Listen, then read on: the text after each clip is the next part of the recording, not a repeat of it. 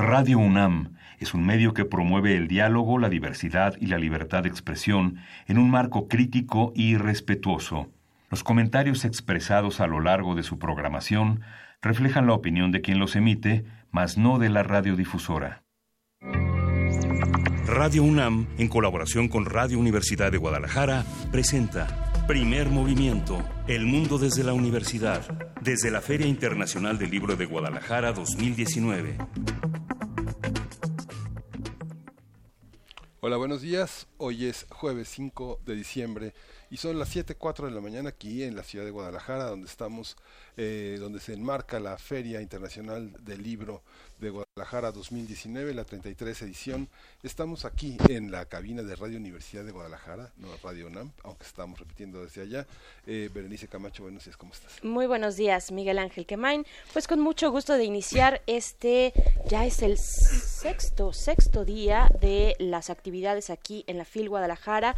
Y pues bueno, nos ha pasado de todo muy, muy grata esta estancia eh, dentro de los pasillos de la Expo Guadalajara, donde se lleva a cabo esta feria internacional con el libro al centro, con las letras al centro y todo lo que se pueda, lo que pueda circundar a, a las letras y precisamente a los autores, en fin, las charlas, todo lo que ha ocurrido en estos días, que esta feria se va de aquí, bueno, desde el sábado pasado y hasta el 8, 8 de diciembre, el domingo es el día de la culminación y también estamos acompañados de Alfredo Sánchez, quien es subdirector de la red Radio Universidad de Guadalajara, él es conductor, productor, periodista y músico también. Alfredo ha estado con nosotros y nos ha abierto este espacio, han sido anfitriones la radio UDG eh, de Radio UNAM durante toda esta semana y pues ¿cómo estás Alfredo? Muy buenos días. Muy buenos días, Bere, muy buenos días Miguel Ángel, gracias eh, por esta bienvenida y pues sí, ya estamos en el sexto día de la feria. Van a ver al ratito porque hoy es el primer día en el que la feria está abierta al público en general desde las nueve de la mañana. Entonces dentro de pocos minutos van a ver aquí el mare magnum que será la feria ya a partir de hoy hasta el domingo. Multitudes impresionantes que van a, empezar a llegar porque además vienen eh, escuelas eh, a visitar la feria, camiones y camiones de chavos, niños, jóvenes. Entonces bueno, hay que prepararse para para, esto. Hoy quiero, quiero aprovechar también para, para mandar, si me permiten, un saludo allá a nuestra cabina central de Guadalajara a José Luis Vázquez, que ha estado también ahí transmitiendo con nosotros todos estos días, y aquí también al ingeniero Raúl Martínez, que al pie del cañón ha estado desde muy temprano todos estos días de, de transmisión de primer movimiento. Y pues eh, aquí estamos en el sexto día de la FIL, con muchísimo gusto transmitiendo en conjunto en esta experiencia que ha para mí ha resultado sumamente grata, gratificante de transmitir junto con ustedes para Radio UNAM y para toda la red Radio Universidad. Muchas gracias, Alfredo.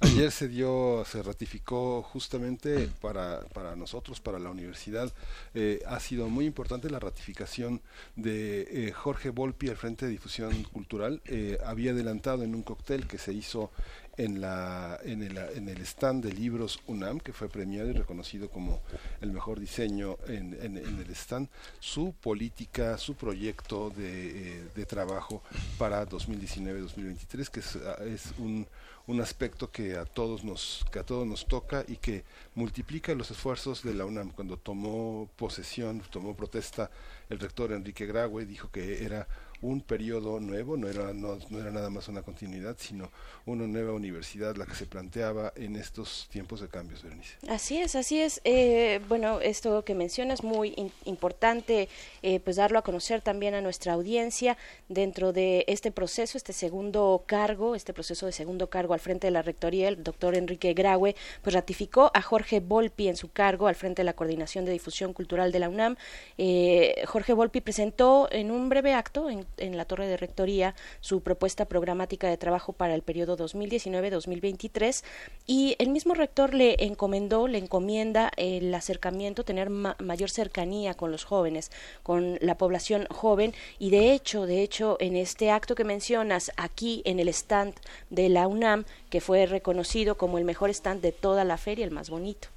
Eh, eh, está de verdad muy, si pueden ustedes acercarse ahí a las redes sociales y ver las fotografías, pues sí, es un stand bastante amplio, muy luminoso, eh, muy iluminado Y, bueno, en un acto a principios de esta semana, cuando Jorge Volpi presentaba la Filuni, los contenidos que tendrá la Filuni para la próxima, la edición del próximo año, también mencionaba a los jóvenes, a los jóvenes en el centro, al menos de esa, de esa feria en ese momento, ¿no? De la Feria Internacional del Libro Universitario, la Filuni, ahí ponía a los jóvenes al centro, también los temas de género, y pues bueno, ahora con esta ratificación se extiende durante o a lo largo de todo su contenido programático la atención a la población, eh, a los más jóvenes, al bachillerato, a la licenciatura, y es importante decirlo porque eh, por, qué, ¿por qué retomar, digamos, esta nota más allá de la formalidad de, de, ver lo que está pasando en, esta institución? Eh, pues porque es finalmente uno de los encargos más importantes que tiene, o dentro de los tres encargos que tiene la universidad, que es la docencia, la investigación y en este caso la difusión cultural. Y ahí está el mandato para acercarse a los jóvenes. Sí, justamente jóvenes, va a la Compañía Juvenil de Danza Contemporánea, que yo creo que desde finales de los años 50 es eh, un, un, acto inédito en, en, en nuestra universidad. El, el, ballet de Gloria Contreras fue como el impulso de jóvenes más importantes, pero ahora bueno será todo un desafío a, una, a un ejercicio artístico que está bastante de lado en nuestro en nuestro país. ¿no? Los bailarines ahora sí que andan descalzos, pero descalzos de a de veras. Oye, yo me acuerdo pues de cuando el taller coreográfico de la UNAM, por ejemplo, que era un emblemático ¿no? en el terreno de la danza contemporánea. Sí. Así es. Ahí en la sala Miguel Covarrubias y sigue, sigue eh, siendo un núcleo, eh, uno de los epicentros, y eso se puede decir en plural, de, eh, de la danza en, en el país, ¿no? Sí. También, también lo es. Y bueno, eh, más adelante hablaremos, Alfredo, de la, del premio de periodismo, el premio Jalisco de Periodismo, que bueno, este año tuvo 145 trabajos, en 2016 133, en 2017 142 y luego bajó el año pasado a 122 trabajos, un poco el del desaliento, pero este año es muy importante, ya hablaremos, ya nos contarás quiénes son estos periodistas tan importantes para el Estado. Sí, fíjate, hubo, hubo nombres que a mí me da mucho gusto que hayan ganado el premio porque son además de, de amigos cercanos, muy buenos periodistas y, y, que presentaron trabajos muy poderosos hasta donde he tenido noticias. Entonces, sí, eh, felicidades pues particularmente a nuestro compañero Omar García, que trabaja aquí con nosotros en Canal 44 y que fue uno de los ganadores, pero también Cristian Rodríguez, que es otro, otro periodista de, de nuestra casa, digamos, que también resultó ganador, pero junto con ellos otros que aunque no publicaron trabajos directamente relacionados con con el sistema universitario de radio y televisión, pues han estado cerca de nosotros y representan una parte del periodismo de Jalisco que en este momento está teniendo mucha visibilidad, particularmente en el terreno del periodismo social y de em, un enfoque muy específico hacia temas muy duros que han estado ocurriendo en Jalisco, eh, particularmente el tema de los desaparecidos, que ha sido muy eh, notable aquí y que ha sido también pues una, una fuente de, de atención para, para muchos periodistas, el caso de Darwin Franco, de Alejandra Guillén, por ejemplo, eh, Diego Petersen, que también fue uno de los ganadores, pues a todos ellos les quiero mandar un saludo de felicitación y, pues la alegría porque hayan ganado este premio Jalisco de periodismo. Pues nos unimos a esa felicitación, enhorabuena, enhorabuena Omar García y bueno, todos los que has mencionado y los que se quedan fuera también, eh, pues va nuestro abrazo y reconocimiento. Hay que seguir apoyando y dando visibilidad al trabajo periodístico que se realiza en los distintos puntos de este país. Eh, finalmente son eh, los, los ojos de una sociedad, los oídos. Y bueno, vamos a darle la bienvenida a este gran circuito de radios, radios universitarias que nos eh, permiten llegar hasta ustedes. Vamos, eh, tenemos que decir que bueno, en esta red de radio Universidad de Guadalajara son, se suman también estas nueve emisoras en el estado de Jalisco, en Ameca, en Lagos de Moreno, Buenos Días, Ciudad Guzmán, Puerto Vallarta, Ocotlán, Colotlán, Autlán, San Andrés, Cojamiata y Guadalajara. Gracias por permitirnos llegar hasta ustedes con esta Feria Internacional del Libro de Guadalajara y también a la radio, a la radio en Chihuahua, Radio Universidad de Chihuahua. Estaremos con ustedes durante la siguiente hora en Chihuahua en el 105.3, el 106.9 y el 105.7. Así es que todo este circuito ya de radios eh, listas para transmitir también, por supuesto, la radio UDG en el 104.3 y Radio UNAM en el 96.1 de FM y solo solo mencionar también eh, que allá en cabina de Radio UNAM, en Adolfo Prieto 133, Colonia del Valle,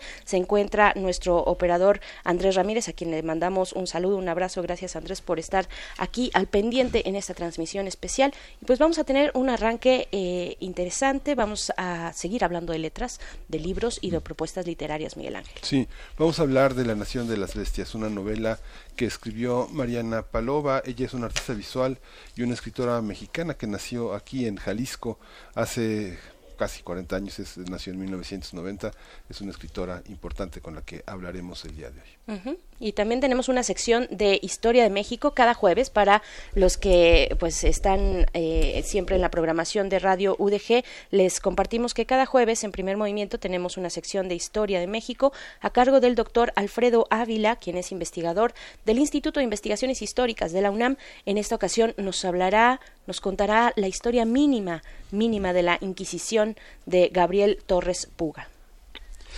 Muy bien, bueno, y, de una vez les platicamos que más tardecito a las 8 de la mañana vamos a tener aquí la visita vía telefónica de Edgar García Valencia, director de la editorial de la Universidad Veracruzana, que es una, una de las universidades que tiene una presencia importante también aquí en la Feria del Libro con eh, motivo de, esta FIL y que nos va a, platicar sobre la oferta editorial eh, en este momento de la propia Universidad Veracruzana. Así es. Vamos a hablar también de la ley Olimpia, vamos a tener el comentario de Angélica Contreras.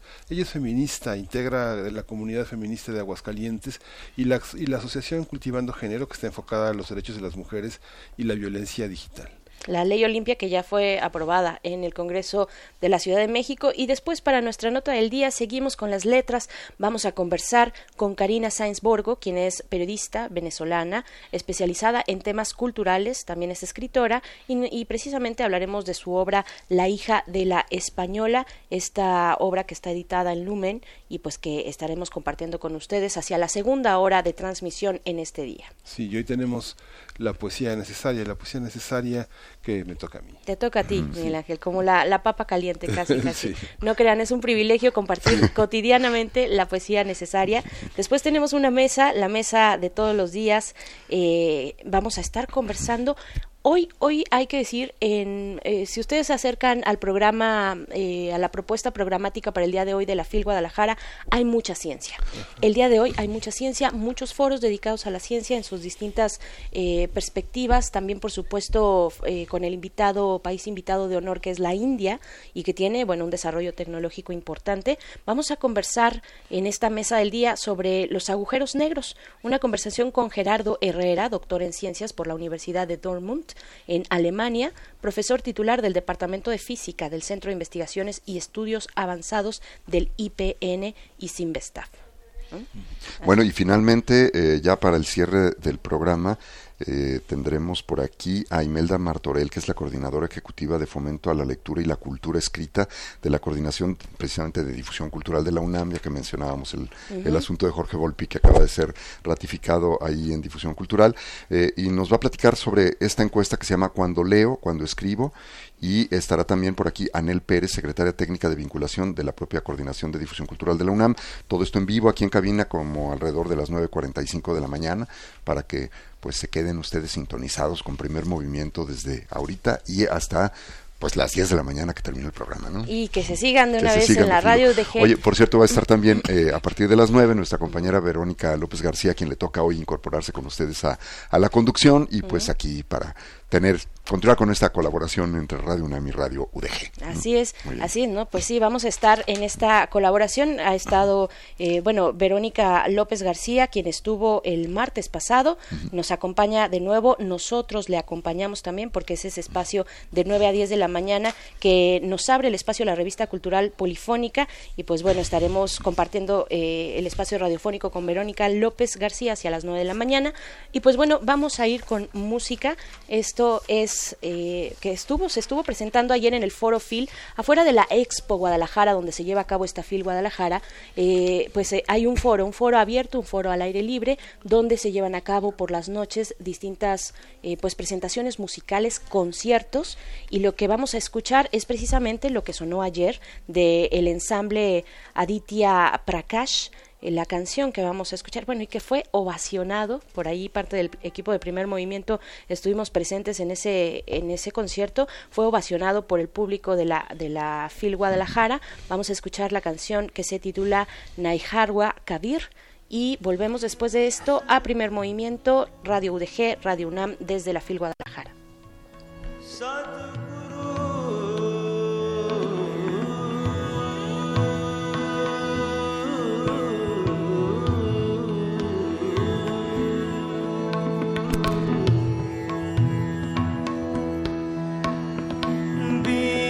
said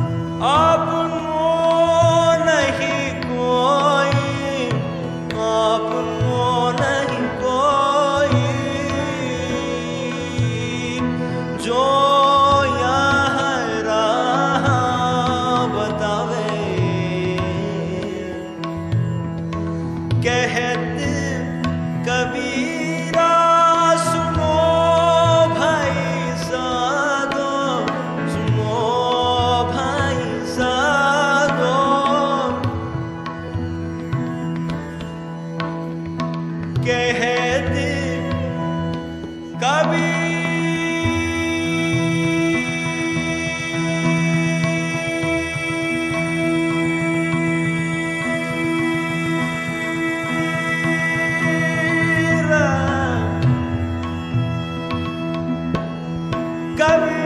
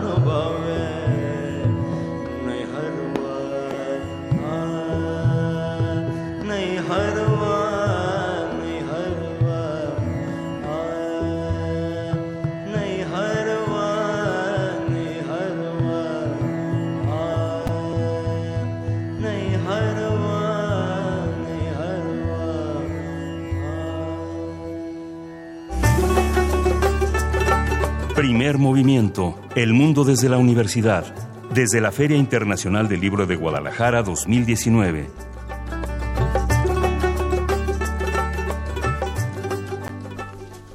El Señor del Sabbat es la primera entrega de la, de la serie La Nación de las Bestias de la escritora jalisciense Mariana Palova que narra la historia de Liz, quien siempre ha vivido acosado por criaturas que al parecer nadie puede ver ni escuchar, por lo que decide realizar un viaje a Nueva Orleans para dominar sus miedos, encontrarse consigo mismo y descubrir su sentido de pertenencia. La autora también dibujó la portada y el resto de las imágenes que acompañan a la novela, que forma parte de una tetralogía dirigida sobre todo a los jóvenes. Se trata de un fenómeno editorial que comenzó en Internet, donde Mariana Palova eh, publicó en un principio estas historias que se volvieron muy populares entre los jóvenes.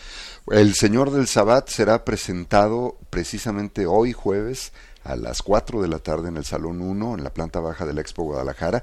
Y hoy tenemos el gusto de recibir aquí a Mariana Palova, la autora de la novela, con quien vamos a conversar para eh, que nos cuente lo que propone en torno a este tema del acoso. Y precisamente Mariana, artista visual y escritora mexicana, está con nosotros. Bienvenida Mariana, gracias por estar acá. Buenos días, muchas gracias por invitarme. Gracias, gracias Mariana. Pues además tan temprano, eh, todavía esta fila está, está vacía, en unos momentos más empezará a llenar, pero nos da mucho gusto conversar contigo, Mariana, eh, sobre la nación de las bestias. Cuéntanos, antes de pasar a esta cuestión que ya en la introducción veíamos un poco, reseñábamos de cómo se da este, este brinco de lo digital a lo impreso, ¿no? Que te toca este fenómeno y que es muy interesante hablar de él.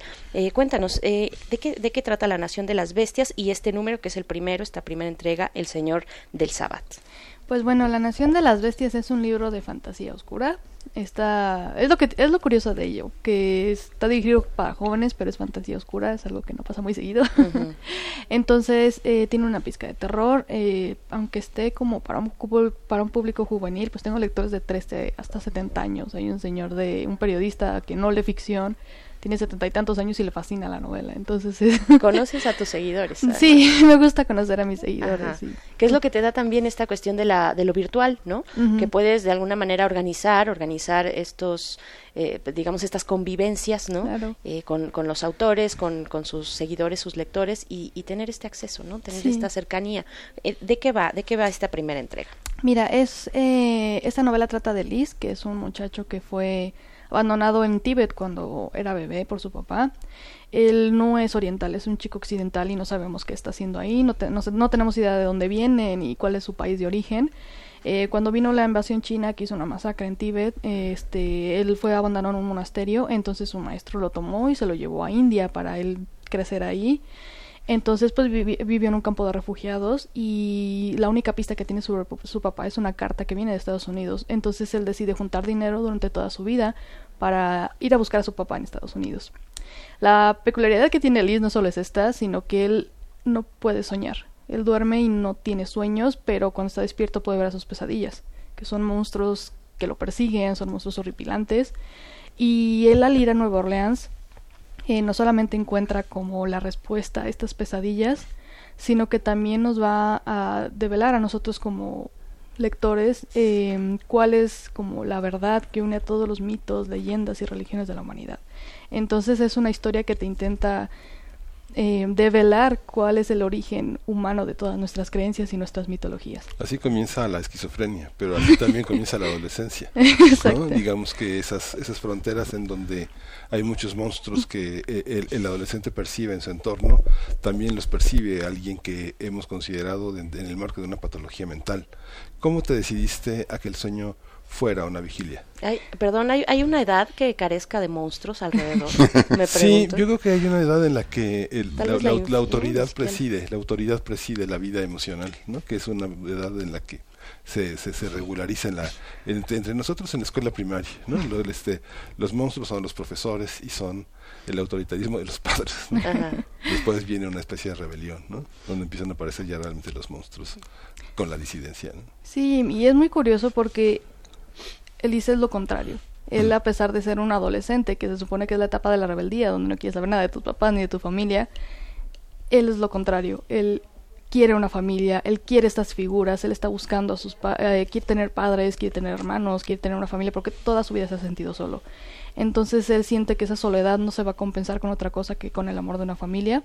Entonces eso es lo, es lo que él busca en Nueva Orleans. Y la historia fue una especie de habla a muchos niveles, no nada más en el nivel de lo fantástico y la aventura, sino que el personaje de Liz, yo no me di cuenta cuando lo escribí, pero tiene un perfil muy marcado de depresión. Entonces, pues me fue fue natural escribir sobre él. Claro. Oye, Mariana, fíjate que eh, me quiero regresar un poquito a, ti como, como escritora y como artista eh, gráfica o plástica, porque leo aquí en tu eh, en, tu pequeña biografía que viene en el libro que tú eres una alquimista entusiasta a quien de vez en cuando le gusta hacer algo de magia y que has dedicado tu vida a una constante a una constante y desastrosa búsqueda de tu personalidad lo que te ha llevado a convertirte en escritora artista y criatura del bosque entonces me gustaría que me hablaras un poco de ello porque todo esto eh, pues tiene que ver por supuesto con esta decisión tuya de escribir nos hablabas hace un rato antes de entrar al aire que tú estudiaste un poco de diseño gráfico, pero que no has sido muy buen estudiante, pero sí te, dedicaste a escribir, a dibujar, a, pintar, a hacer arte y, bueno, pues has definido una, una trayectoria profesional por ahí, ¿no? Sí, es que yo empecé a ser artista a los 15 años y pues bueno, eh, traté de estudiar diseño gráfico, pero realmente mi vocación siempre fue el arte, entonces tenía muchos problemas a la universidad porque nunca iba a clases por estar haciendo exposiciones que en Europa o que en Estados Unidos, entonces siempre tuve una carrera como artista muy fructífera. Y me hablo mucho de alquimia porque desde que soy joven me gusta estudiar pues las ciencias ocultas, este el esoterismo, tengo 13 años estudiando alquimia simbólica. Me interesa no tanto en el sentido práctico de yo aprender a hacer como brujería, esas cosas, no, me interesa en el sentido antropológico, en el sentido artístico, si ves mis obras gráficas son muy este simbólicas porque involucro mucho mitología y símbolos ocultos. Entonces, a partir de ahí, pues bueno, eh, mis obras y mi escritura, pues es mi magia, es mi alquimia. Eh, crear todos estos conceptos y todos, eh, unir todas estas culturas y mitologías en, en obras de arte y en libros. Siento que es lo mío y pues bueno, criatura del bosque. criatura del bosque. ¿Cuándo te diste cuenta que, que, eres una criatura del bosque? ¿En qué bosque te encontramos? Pues para empezar, porque no me gustan las ciudades. No me gustan las ciudades. No, siempre que viajo yo prefiero montañas, prefiero árboles, prefiero bosque, prefiero la soledad. Soy, pues aprendí siendo desde pequeña una persona muy solitaria. Pues bienvenida a Guadalajara, ¿eh? y, a la y, el día de hoy, que bueno, esto va a estar lleno. En esta novela hay un, este, este, este niño que es rescatado por un monje, se pregunta si el monje lo rescató porque iba a sufrir mucho como un joven blanco occidental en medio de las masacres, si era un cometido o si lo quería como un padre. Después este hombre desaparece y aparece un hombre que lo cría con la frialdad de un, de, un maestro, pero y se pregunta que ha perdido al padre. Es una novela también sobre la paternidad. Sí, sí, de, de hecho a mí me interesa mucho explorar este la deconstrucción de lo masculino y la paternidad. Siento que siempre que hablamos del amor entre padres e hijos solamente pensamos en la mamá a veces, ¿no? Y se nos olvida que también hay una figura paterna que necesitamos como sociedad desarrollar, desarrollar y arrancarla de su estereotipo de que los papás son fríos y son serios y no son tan amorosos como una, como una mamá. Siento que Liz no tiene esa percepción y los hombres que encuentra en su vida no son así tampoco, afortunadamente. Entonces también me interesaba mostrar a Liz como no el típico protagonista de una historia de fantasía. Siempre vemos que el protagonista de una fantasía cuando es hombre es fuerte, es independiente, es decidido, es, este es este alguien que pues es muy valiente y físicamente pues también es rescatable, ¿no? Y Elise es todo lo contrario, es un muchacho muy frágil y muy vulnerable que no le molesta ser así. A él no le molesta decir yo necesito cariño y lo estoy buscando y él no se siente mal al respecto. Entonces eso era muy importante para mí plasmarlo en la novela. ¿Cuándo decidiste? ¿Cómo fue este camino ya llegando también a este brinco de o a este a este salto y a esta relación que se puede dar entre los espacios sociodigitales, ¿no? El, el entorno digital donde, bueno, pues hay muchos jóvenes compartiendo, jóvenes y no jóvenes, eh, todo el mundo de pronto volcado y compartiendo pues el trabajo que realiza, ¿no? Este, sean versos pequeños o sean grandes obras por entregas. ¿Cómo fue este paso para ti? ¿Cómo te, primero, cómo tomas la lectura? ¿En qué momento dices, voy a expresarme a través de la lectura? Voy a expresar mi imagen, mi alquimia a través de la, de la escritura, pues para ti y, cómo se da este salto para eh, eh, empiezas en este circuito de, personas que, te empiezan a leer, que te empiezan a seguir y dices, bueno, hay que publicarlo en físico. pues mira, fue eh, curioso. En, para empezar, yo no tenía como pensado tener una carrera de escritora. Creo que este libro nació por necesidad. Siempre que he hecho arte o he hecho cualquier cosa ha sido por necesidad, por buscar sanar. este libro fue una sanación para mí pues, en una época muy oscura y creo que mi intención era, pues bueno, vamos a ver si a alguien le gusta lo que salió de todo este análisis personal de lo que me estaba sucediendo. y pues me esforcé mucho, por ejemplo, no solamente para escribir un libro, sino para editarlo bien, hacer una buena portada, pues tenía las herramientas, o sea, tenía las herramientas de hacer una portada buena, nadie mejor que yo para hacer el concepto de mi propia historia y sabía maquetar y entonces dije, pues vamos a ver si alguien lo quiere leer. Mucha gente lo quería leer. Creo que la portada fue algo que ayudó mucho a que las personas se acercaran porque también él venía el producto y decían es que esto lo, lo pudo haber sacado una editorial. O sea, es como... Me esforcé mucho de que a pesar de ser un producto independiente, tuviese la calidad de una editorial y creo que los lectores apreciaron mucho eso. Esa parte de la autoedición es algo complejo porque, bueno, Océano es una gran editorial con un equipo editorial eh, verdaderamente profesional. ¿Cómo, ¿Cómo te enfrentas a un equipo de editores donde te dicen un poco cuánto deben de medir más o menos los espacios, los, los, eh, los párrafos, los capítulos y venir de la autoedición y probar que lo que habías hecho sola valía la pena? ¿no? ¿Cómo, ¿Cómo se da ese tránsito? Pues para empezar, pues Océano fue quien me buscó para conseguir los derechos de la nación. El libro ya se había vendido en Estados Unidos. De hecho, a tres meses de haberse autopublicado ya tenía su contrato editorial en Estados Unidos para ser traducido y todo. Entonces fue natural que una editorial ahora de México quisiera pues también los derechos para esta historia y siento que Editorial Océano fue la mejor casa porque ha sido un equipo muy respetuoso con mi trabajo. Siento que ellos reconocen la profesionalidad de lo que hago. Entonces, también una de las cosas que le gustaban al editor del libro es que estaba bien escrito. Entonces, yo confié también en el criterio de ellos porque también es una, es una empresa, o sea, es, es un negocio. Entonces, ellos sabían qué cosas necesitaba el libro pulir para que pudiese, pudiese funcionar mejor. Yo nunca tuve un editor, obviamente, en, en, auto, en independiente, entonces había, pues, hay cosas que no es necesario que salgan en el libro porque no son, no son, este, no ayudan a avanzar la trama y a mí me gusta escribir mucho. Y me gusta alargar las cosas y alargarlas, entonces, pues sí, ayudó bastante el apoyo de Océano, pero les digo, siempre respetaron mucho mi trabajo y como, y me veían como una persona profesional, como un profesional, de hecho, pues también ya trabajo para ellos, ya les hago portadas, entonces creo que fue un respeto mutuo entre la editorial y yo. Oye, eh, Mariani, ¿cómo te enfrentas ahora a, la otra parte que es la del éxito? Porque estás teniendo un éxito con los lectores, lo tuviste, y, y, bueno, eso, eso, de alguna manera también va a determinar lo que sigue, porque tengo entendido que esta es, es, es parte de una saga que, que, estás escribiendo, ¿no? Siguen más libros, eh, hay un avance en esto, entonces, bueno, tienes que tomar en cuenta también los lectores, lo que ha estado sucediendo alrededor del, del primer libro, en fin, todo ello. E ir a la ciudad. Sí, exacto. exacto. Sí, es algo que me ha costado un poquito. Le digo, yo soy una persona más bien introvertida y me cuesta mucho socializar. y pero me han tenido que enseñar a lo largo de toda mi vida a hablar en público. Eh, desde que tengo 19 años doy conferencias sobre arte y sobre en mi trabajo, entonces, y también pues las exposiciones, he tenido que dar paneles en Estados Unidos y es como de, y hablar de tu, exponer en otro idioma también ha sido un reto, pero siento que pues he tenido que enseñarme a abrirme de mi caparazón y mostrar lo que sé hacer a la gente y luego volverme a encerrar. sí, yo creo a escribir, ¿no? sí, volver a, escribir. Eh, me gusta mi soledad, siento que soy una persona que necesita su espacio y me gusta mucho convivir con los lectores, siento muy bonito cuando estoy conviviendo con ellos. Y quiero seguir creando también pues para, para la humanidad, donde sentir que estoy haciendo algo con mi vida. claro.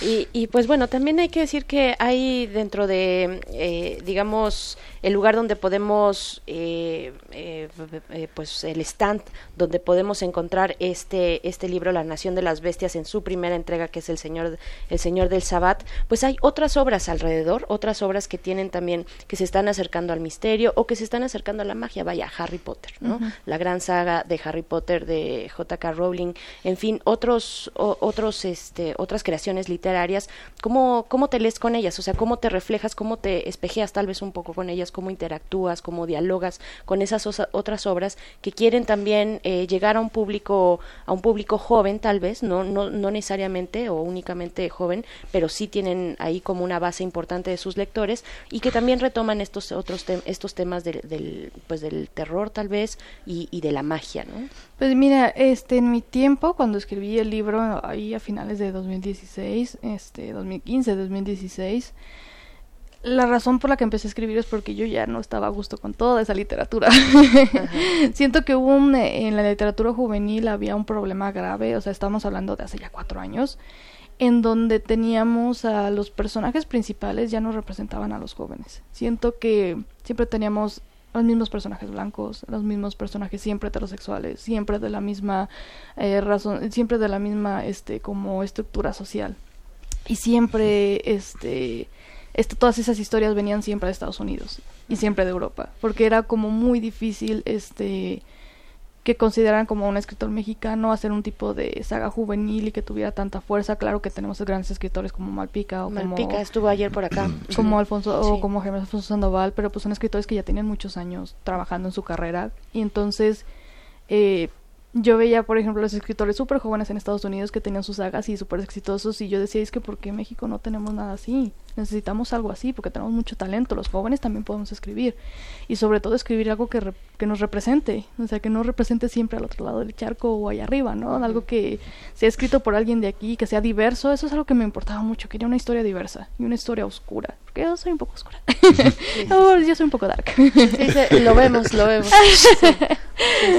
sí, entonces, este pues estaba enojada y pues por eso decidí escribir La Nación de las Bestias. Quería hacer como algo diferente y siento que el libro es bastante... Eh, bueno, lo dicen mis lectores, no digo yo, que es muy diferente también por sus narradores. Creo que el segundo narrador, porque hay dos narradores en el libro, el segundo es algo que nunca se había visto en fantasía juvenil, ni aquí, ni en Europa, ni en Estados Unidos. O sea, es algo que me dijo mi editor de Estados Unidos, es que yo nunca he leído algo así. Y es lo que se les hacía raro, y es mucho menos en un tipo de, en un libro como este. Y creo que es lo que ha impulsado tanto la historia. Hay, hay, algunos referentes que sí dices, a ver, por aquí esta lectura, eh, esta saga sí fue la que me atrapó y que me jaló un poco para allá y me inspiró a, escribir este tipo de literatura. Fíjate que mis, referen eh, mis principales inspiraciones no han sido de literatura juvenil. Eh, el principal es Jack London, porque él es mi escritor favorito y porque desde chiquita me gusta. Y Colmillo Blanco es como de mis historias favoritas porque yo me identificaba más con la voz de los animales que con la de las personas. Entonces siempre he estado muy apegada a la naturaleza, me importa mucho y me gusta mucho estar cerca de la naturaleza. Y las historias de Jack London que nos llevaban a Alaska, que nos llevaban a los bosques y las montañas, me marcaron mucho de joven, muchísimo. Y hasta la fecha tengo ahí todos mis libros de Jack London. Y mi gran sueño de la vida es conseguir una edición bonita de, de Colmillo Blanco y nunca la he encontrado. Oye Marina, y eso cuando dices que eres oscura, eh, ¿Qué clase de oscuridad ves en, en un cierto sector de, la, de los jóvenes? ¿Qué, ¿Qué, es eso que se llama oscuro? ¿Es tristeza, es melancolía, es una manera de pensar más claros, claroscuros? ¿Qué es lo oscuro? Fíjate que hay un personaje en la novela que dice algo muy importante, que nosotros tenemos miedo porque no comprendemos aquello a lo que tememos. Entonces, me pasó mucho con la religión vudú, porque es algo que se habla en el libro. Nosotros la percibimos con una con, con miedo nos hablan de vudú y pensamos que pues son cosas que nos van a hacer daño y son negativas y, y es acá pura puros conjuros para lastimar a la gente y son estereotipos. O sea, son cuando fui a Nueva Orleans, porque fui a Nueva Orleans a conocer este la ciudad, la persona que me dio el tour por la ciudad fue una sacerdotisa vudú y su familia tenía siete generaciones practicando el, la religión y era una de las personas más dulces que he conocido en mi vida y era muy graciosa y era muy linda y muy amable. Entonces ella cada que yo tenía una duda sobre su religión, yo le preguntaba cosas y ella me decía, pues que, que las cosas que hacían pues no eran buenas ni malas, o sea, eso dependía de las personas que, de la forma en la que las vieran, porque ella también pues ayudaba a mucha gente. Entonces, el vudú tiene muchos niveles, o sea, el vudú es más allá de un monito con pinchos, es mucho más que eso, es una cultura, es una religión, está lleno de personas que sienten y que tienen emociones y que aman y que sufren. Entonces fue importante para mí hablar de todo eso en el libro. Y lo mismo pasa con los jóvenes. Este, la oscuridad no es algo que sea malo, sino simplemente es una parte del ser humano. Estamos, estamos acostumbrados a ver siempre el sol y la luz y el día, pero la, noche también tiene cosas bellas. Entonces, por eso me gustan las artes ocultas, no porque sean malas ni buenas, sino porque son interesantes y son formas diferentes de ver la vida. Claro, la luz de luna ilumina distinto e ilumina bello. Exactamente. También. Bien, pues eh, eh, se estará presentando, se estará presentando el día de hoy jueves, jueves 5 de diciembre a las 4 de la tarde en el Salón 1 de la planta baja de la Expo Guadalajara. Eh, ¿Va a haber firma en algún momento? Tenemos firma el día de mañana, a la, sí, a mañana a las 5 de la tarde en el stand de Océano. Perfecto. Perfecto, pues eh, Mariana Palova, eh, escritora, artista, eh, sacerdotisa también de las, de las eh, fuerzas, alquimista y, y, este, y seguidora de las fuerzas oscuras, pues te agradecemos mucho esta conversación sobre La Nación de las Bestias, la primera entrega, El Señor del Sabbat, y está ya cocinándose la segunda, ¿verdad? Sí, ya va a salir el siguiente año, en primavera, muy pronto. Ah, Ah, muy pues bien. estaremos ahí atentos. Te agradecemos mucho, Mariana, mucha suerte con este, con este libro, con esta publicación, con toda la saga, y pues gracias. Gracias a Y ustedes. que sobrevivas a las multitudes de la fil. Yo creo que sí. En algún sí. momento van a llegar y, y van a llegar eh, por montones porque hoy llegan muchas escuelas. Tengo miedo. No tengas miedo. Muchos de tus lectores van a estar eh, en, ese, están en ese sector. Ah, Muchas gracias. Ellos sí me gustan. Felicidades. Gracias. Vamos a Gracias. escuchar de Pitch Pit, Pitch Pit.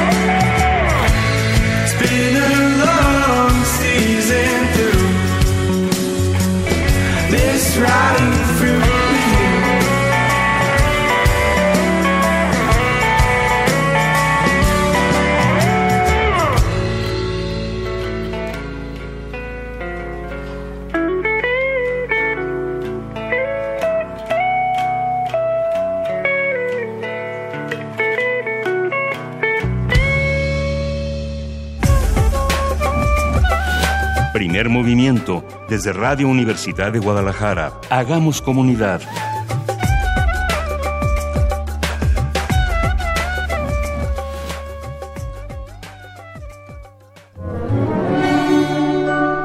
Historia de México.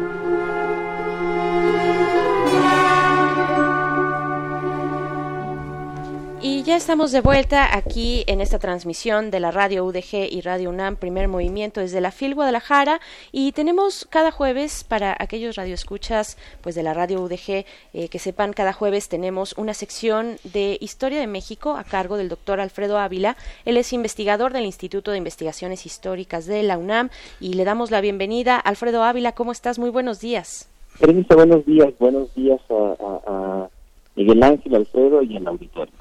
Gracias, pues eh, desde aquí saludándote desde la FIL Guadalajara y en esta ocasión nos propones hablar sobre una historia mínima de la Inquisición de Gabriel Torres Puga. Así es que te escuchamos, cuéntanos por favor. Pues mira, aprovechando la Ley Internacional de Libros, eh, quería referirme a las publicaciones más recientes que hay en el campo de la historia y que además, como, como esta en particular, por eso las elecciones, no son publicaciones especializadas, es decir, no son publicaciones hechas únicamente para los colegas o para, para los académicos, sino que se trata de publicaciones que puede leer prácticamente un público interesado, un público que tiene interés en la historia y que, como sabemos, en este país pues eh, es, muy amplio. De verdad que en México hay un interés por la por la historia. Y eh, las historias mínimas, que eh, pues estas nacieron en realidad eh, en, 60 con el proyecto de Daniel José Villegas, que es una historia mínima de México. Eh, eso fue muy, muy exitoso. La historia mínima de México sí. tuvo varias re reediciones. Fíjate, y, eh, fíjate, Alfredo, eh, te voy a te voy a interrumpir, disculpa, porque vamos a reanudar la comunicación contigo porque ah. se escucha un poquito cortado, te queremos escuchar okay. con claridad, entonces volvemos contigo en un momento más y bueno, pues eh, decir esto que comentábamos, Alfredo Ávila es eh, pues investigador de la UNAM, del Instituto de Investigaciones Históricas aquí en primer movimiento hemos pues dado esta apertura a secciones de historia desde distintas distintas lecturas también Miguel Ángel. Tenemos por ejemplo estuvimos conversando el martes cada 15 días tenemos esa sección también con el doctor Federico Navarrete que son interpretaciones eh, complementarias de la historia que, que, que nos han ido guiando sobre todo eh, Alfredo Ávila ya más cerca hacia la cuestión de pues ya el, el periodo de la colonia de la conquista de la posterior a la conquista. Y pues ahora nos habla de la, esta historia mínima de la Inquisición. Ahí nos quedamos. Eh, querido Alfredo Ávila te escuchamos de nuevo. Bienvenido. Sí bueno espero espero que, ahora sí, sí, escuche bien. Esperemos eh, que sí. pues mira lo, lo que decía es que eh, después se publicó una nueva historia mínima de México y a partir de entonces el Colegio de México ha venido publicando historias mínimas de distintos temas. Los hay de, eh, de, partidos políticos, hay una historia mínima de la Guerra Fría, una historia mínima del neoliberalismo, eh, eh, etcétera. Y ahora publicaron recientemente una historia mínima de la Inquisición, pero, pero algo que puede llamar la atención al lector es que Inquisición en el título aparece con una I minúscula. Y esto lo explica el autor porque eh, no se está refiriendo únicamente al Tribunal de la Inquisición y mucho menos al Tribunal de la Inquisición de México, que, eh, que es lo que uno imaginaría. El trabajo de Gabriel Torres Puga es una historia de las prácticas institucionales de, la, de, de, de inquirir, de las prácticas inquisitoriales. Y entonces es una, es, es una historia fantástica porque empieza en realidad con eh, eh, una serie de definiciones acerca de cómo se forma lo que debe ser en la iglesia, pero también lo que la iglesia califica como herejías, como desviaciones del dogma y cómo hace la iglesia para perseguir esas desviaciones.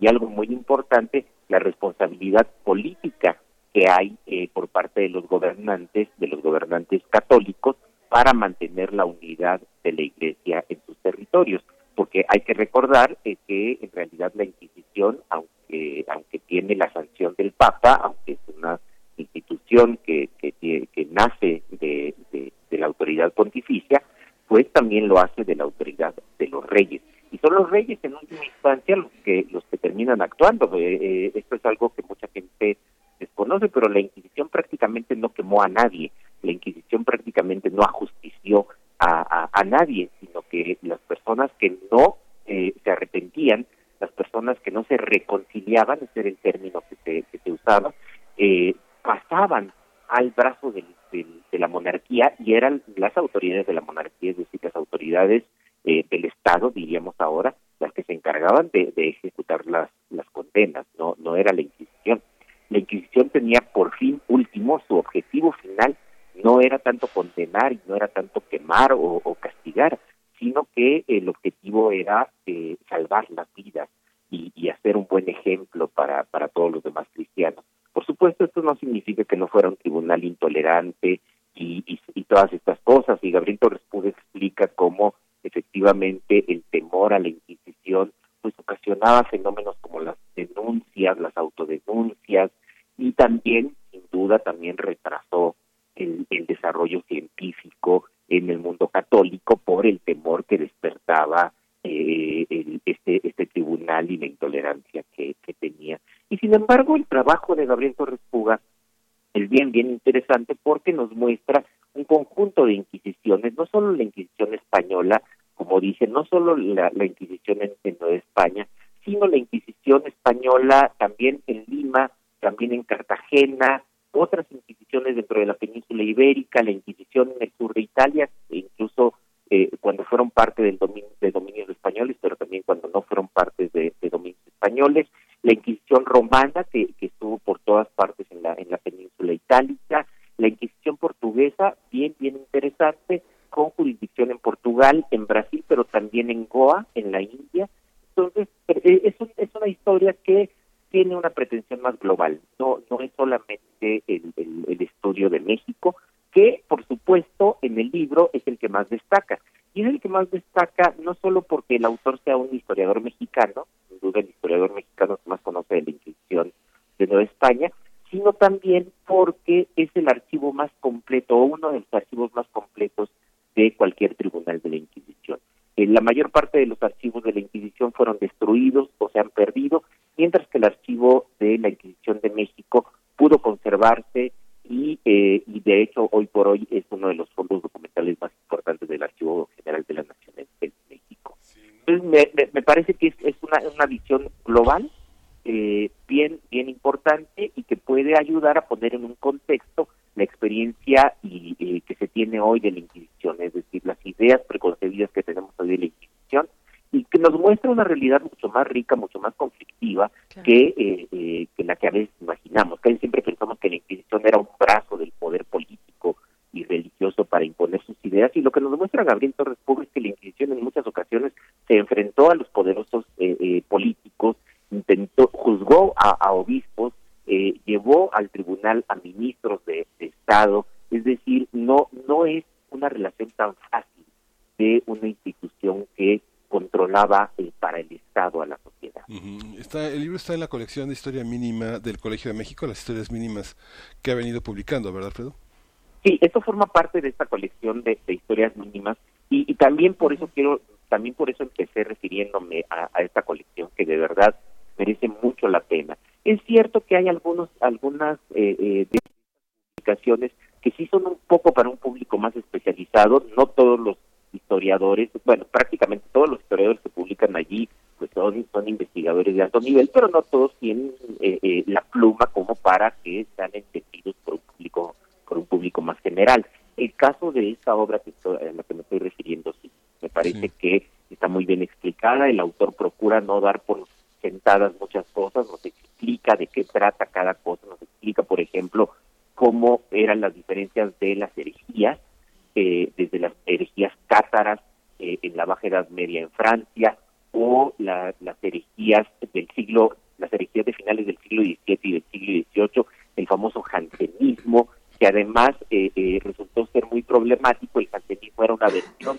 católica que le restaba autoridad al Papa y que la Iglesia persiguió. perdón, la Inquisición persiguió y, y la persiguió de manera muy fuerte y de pronto en el siglo XVIII, cuando los reyes en busca de mayor absolutismo empiezan a rechazar algunas decisiones de los papas, pues parece que ahí los cancelistas empiezan a tener respaldo de los reyes y esto mete problemas a la Inquisición que antes los había perseguido. Bien, pues... Entonces, todas estas complicaciones que hay en, en ese largo periodo, en esos durante todos estos siglos, son los que estudia Gabriel Torres, y hasta el final de la Inquisición, y como vino la supresión de la Inquisición, que en algunos casos murió casi por muerte natural, pero en muchos otros siendo un fenómeno el que acabó con ellos. Y ese fenómeno fue Napoleón Bonaparte, cuando intervino tanto en Italia como en la península ibérica y terminó eh, con los tribunales inquisitoriales que había en, en, esas. Bien, pues doctor Alfredo Ávila, ahí está esta recomendación para nuestros escuchas. Gabriel Torres Puga, Historia Mínima de la Inquisición. Te agradecemos mucho por reseñarla, por compartirla en, esto, en este espacio y nos escuchamos contigo el próximo jueves en primer movimiento ya por allá en la Ciudad de México. Te mandamos un abrazo. Claro que sí. Saludos. Saludos, hasta pronto. Pues nos vamos a despedir de esta primera hora. Muchas gracias, Alfredo Sánchez, por acompañarnos. Tú sigues aquí, en las inmediaciones de esta cabina, en la FIL Guadalajara, y vamos a hacer un corte. Vamos a nuestra segunda hora de transmisión. Adiós, Chihuahua. Nos escuchamos el día de mañana, Radio Universidad de Chihuahua. Seguimos aquí en la radio UDG y estas nueve emisoras también del estado de Jalisco que nos comparten su espacio para llevar hasta ustedes la FIL Guadalajara. Vamos al corte de la hora y volvemos. Encuentra la música de primer movimiento día a día en el Spotify de Radio UNAM y agréganos a tus favoritos.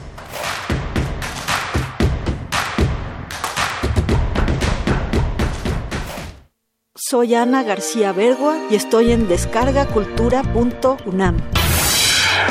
Los clásicos. Primero Sueño de Sor Juana Inés de la Cruz ya está en voz de Margarita González. El sueño, todo en fin, lo poseía, todo en fin, el silencio lo ocupaba. Aun el ladrón dormía, aun el amante no se desvelaba. Esto y más en www.descargacultura.unam.mx. En 30 años, el mal manejo de los recursos naturales ha acabado con el 26% de nuestros bosques. Tan solo entre el 2010 y 2015, perdimos 91.000 hectáreas de bosques cada año. La ventaja es que ahora, con la nueva Ley General de Desarrollo Forestal Sustentable, se cuidarán mucho más y mejor nuestros bosques y selvas. Algunos beneficios son que se le pagará a los propietarios de los bosques para cuidarlos y conservarlos. ¿Y de quién creen que fue esta propuesta? Sí, del Partido Verde. Si te sientes deprimido, con ansiedad o desesperado, no estás solo. En la línea de la vida podemos ayudarte. Llama al 800-911-2000. Te damos información y te escuchamos. También respondemos en redes sociales. Y ofrecemos pláticas, talleres y atención profesional en escuelas o centros de trabajo. No, no te, te pierdas. pierdas. Juntos por la paz. Estrategia Nacional para la Prevención de Adicciones. Gobierno de México. ¿Has intentado dejar de beber y no puedes? Puede ser que seas un alcohólico. ¿Alcohólico se escucha fuerte? Las consecuencias pueden ser peores. No dudes, infórmate. Mayor información al 5705-5802. Lada sin costo 01800-561-3368. Teatro Gótico y Radio UNAM presentan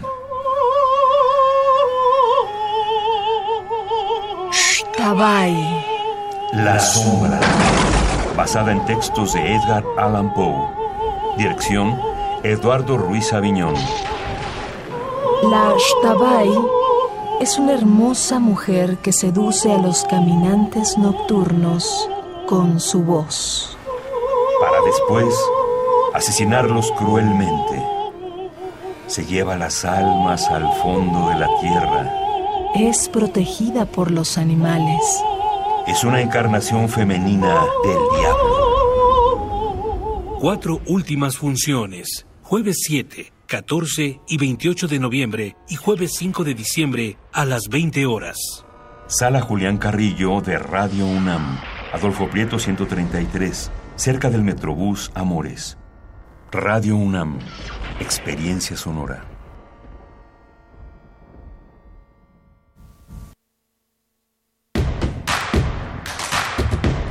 Síguenos en redes sociales. Encuéntranos en Facebook como Primer Movimiento y en Twitter como arroba PMovimiento.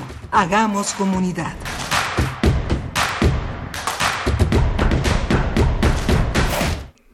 Buenos días, son las 8 de la mañana, 8 con 3 minutos. Estamos en la ciudad de Guadalajara transmitiendo en la Radio Universidad de Guadalajara. Esto es Primer Movimiento. Estamos en la Feria Internacional del Libro eh, en la 33 edición y estamos haciendo un esfuerzo colaborativo con la Radio Universitaria de Guadalajara, Radio UDG. Eh, síganos en estas redes, en radio.udg.mx, en las redes sociales de la, de la Radio Universitaria de Guadalajara, que es Radio UDG en Facebook, Radio UDG en Twitter y estamos en nueve emisoras del estado de Jalisco, como explicaba Alfredo Sánchez, el subdirector de la red universitaria, de la red de radio universitaria. Estamos en espacios eh, que son autónomos, que ejercen su propia programación, sus propios contenidos y es algo muy importante para la radio universitaria de Guadalajara. Estamos en Ameca, en Lagos de Moreno, en Ciudad Guzmán, en Puerto Vallarta, en Ocotlán, en Colotlán, en Autlán, en San Andrés, Coamiata y Guadalajara. Un esfuerzo conjunto en el que todos estos espacios han sido cedidos por todos ellos y bueno, estamos muy orgullosos de participar en este. Damos también la bienvenida a la radio Nicolaita en San Nicolás de en la, ciudad de Morelia, en la red eh, en 104.fm y estoy aquí en la cabina con mi compañera Berenice Camacho. Buenos días, ¿cómo estás? Muy buenos días, Miguel Ángel Quemain. Pues sí, es un gusto. Saludos a todas esas radios que ya mencionaste, a la Universidad Michoacana de San Nicolás de Hidalgo, en la, la radio Nicolaita, transmitimos en el 104.3 allá en Morelia. Estaremos con ustedes durante la siguiente hora en esta transmisión conjunta especial entre Radio UNAM, entre Radio UDG y Radio UNAM. Pues bueno, vamos a lo siguiente. Ahora sí vamos a tener, eh, vamos a estar conversando sobre las eh, opciones, sobre la oferta editorial de la Universidad Veracruzana. Eh, vamos ya en unos momentos más a conversar con Edgar García Valencia, quien es director editorial de la Universidad Veracruzana y creo que nos vamos a ir con música, si bien, si, si no me falla la interpretación de señas que nos hace nuestra productora Frida Saldívar. Sí, hoy continúa, hoy es la última función de la, de la obra Las Tabay, un conjunto de historias que se entrelazan con una, con una visión negra de la literatura. Elena de Aro es eh, una de las actrices eh, consentidas de Eduardo Ruiz Aviñón y es uno de los espíritus eh, centrales de esta, de esta obra. Eduardo Ruiz Aviñón la dirige y hoy a las 7 de la noche estaremos en Radio Universidad en Adolfo Prieto 133 presentando la última función de Stabay es una entrada libre, pero bueno, hay una colaboración eh, voluntaria, eh, racional para el trabajo de los actores, pues que viven de lo que de lo que hacen, pero generosamente colocan en, en, la, en el público la, la, colaboración económica para su trabajo. No es necesario hacerlo, pero si lo hace, pues mejor. Así es. Y vamos a la nota nacional, que ya, ya está lista. Feria Internacional del Libro de Guadalajara 2019 que nuestras vidas sean libros abiertos.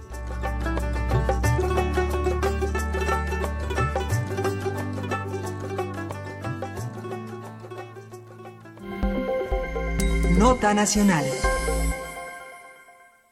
Estamos, estamos de vuelta aquí, en realidad no es nuestra nota nacional, sino que damos la bienvenida, damos la bienvenida a Edgar García Valencia, quien es director de la editorial de la Universidad Veracruzana, para hablar de esta oferta editorial de la Universidad Veracruzana que, que, que siempre nos sorprende, que queremos tanto, que ha dado también eh, mucho a las letras, mucho al teatro, por ejemplo, en fin, a, a una gran cantidad de expresiones culturales y también eh, eh, académicas. Así es que, Edgar García Valencia, te damos la bienvenida. Buenos días, ¿cómo estás? ¿Qué tal? Buenos días, ¿cómo están ustedes? Muy bien, Edgar, qué gusto estar contigo. Bien, muchas gracias. Pues cuéntanos, eh, dentro de, en estos pasillos de la FIL podemos ver los distintos espacios que se han confinado para las universidades, para la oferta editorial de universidades, de centros de estudio, de centros de investigación, y es el caso de la Universidad Veracruzana. Cuéntanos, por favor, en qué consiste, cómo, cómo organizan la, la oferta de una universidad tan importante como esta.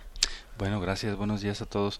Eh, pues eh, tenemos, estamos en el stand L15, este, estamos, los, los, invitamos a todos a que nos visiten eh, y también en las presentaciones que tenemos, digamos, las presentaciones son parte del eje que organiza eh, la presentación de una editorial en una feria de libro.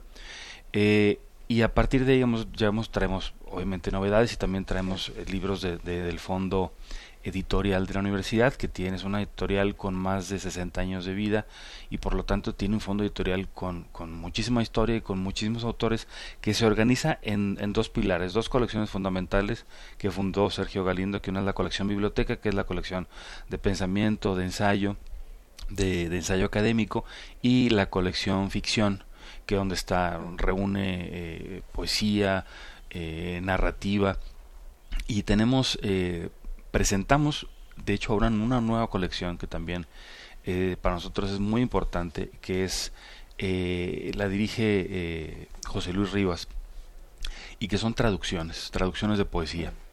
Eh, conocemos la trayectoria de José Luis Rivas como poeta, pero también además como traductor. Es, es un traductor eh, muy importante para, para nuestra literatura, para traer al español autores eh, fundamentales, eh, tanto de, de, de, lengua inglesa como, como de francés. Y comenzamos con dos títulos que van a ser eh, presentados eh, este viernes y que comenzamos la colección con dos títulos de, de Arthur Rimbaud, eh, Iluminaciones y una temporada en el infierno. Son, van a ser ediciones de bolsillo muy cuidadas. O sea, todavía hasta casi antes de entrar en imprenta, además de que el maestro Rivas ha estado trabajando estas traducciones durante, durante muchos años, todavía estaba corrigiendo. ¿Son traducciones de José Luis? Sí, sí, son traducciones de José Luis Rivas. Uh -huh. Eh, y es una colección que, digamos, son los primeros dos números que esperamos tenga una, una, una muy larga vida. ¿Se presentan el día de mañana? Eh, sí, este viernes sí. 6 a la, a la 1 de la tarde en el Salón A del Área Internacional. Uh -huh. Es muy interesante eh, pensar en cu cuando se habla de traducción de la, poe de, de, de la poesía, ¿no? Hay sí. significados en cualquiera de, las, de los idiomas, en, en, las lenguas originarias en México, por ejemplo, ¿no? Por hacer sí. un brinco grande, un salto cuántico, pero hablando finalmente de lo mismo, de, de cómo interpretamos conceptos, cómo interpretamos palabras, palabras, incluso frases usuales o muy locales, ¿no? de, de los lugares de origen de, de los escritores donde, de, de, esta poesía y cómo se traducen a otras lenguas, cómo encuentras el sentido de las palabras que pueden tener sentido allá, pero acá hay que buscarlo, ¿no? Eso, eso es un tema interesante sí. para los traductores de poesía. Y la Veracruzana es una, la Universidad Veracruzana nos ha dejado leer de muchísimas cosas, ¿no? Cuando fue, cuando han sido los premios, eh, a dos premios Nobel polacos, uno se da cuenta que la Polonia que ha entrado a, a, a nuestras letras es la que entró por la Universidad Veracruzana, Sinkiewicz, Vakiewicz, traducciones de Pitol importantes. Y bueno, José Luis Rivas es, fue editor en la Universidad sí. Veracruzana, director de publicaciones también, y bueno, es uno de los grandes traductores, ¿no? Desde San John Peirce hasta Homeros de Derek Walcott, sí. y, y, bueno, su primer, de sus primeros libros, La balada del capitán, en la colección Molinos de Viento de la UAM, ¿no? En, aquella, en aquellos 80, bueno, marca un, uno de nuestros grandes poetas vivos, ¿no? Como ahora que David Huerta está en el centro de las celebraciones, yo creo que José Luis Rivas es otro de nuestros grandes poetas uh -huh. vivos, ¿no? Sí, y, y justo el, el, próximo año es su, su aniversario 70. Sí, sí, eh, así que también estaremos, eh, digamos, en varias ferias del libro. Eh, quizás, seguramente el próximo año aquí en, en, en la FIL Guadalajara estaremos celebrándolo eh, por, por, sus 70 años. Sí, uno de nuestros grandes, grandes. Sí. Y, y, dos libros que circulan con mucha frecuencia, muy mal traducidos. Una temporada en el infierno eh, de Rabó. Están todos, muchos adolescentes, muchos jóvenes lo leen. Yo creo que ahora va a ser una gran oportunidad uh -huh. de atravesar con este una gran poesía francesa a través de los ojos de un mexicano tan universal como él. ¿no? Sí, sí, sí, para nosotros es una, una gran oportunidad. O sea, es, es una.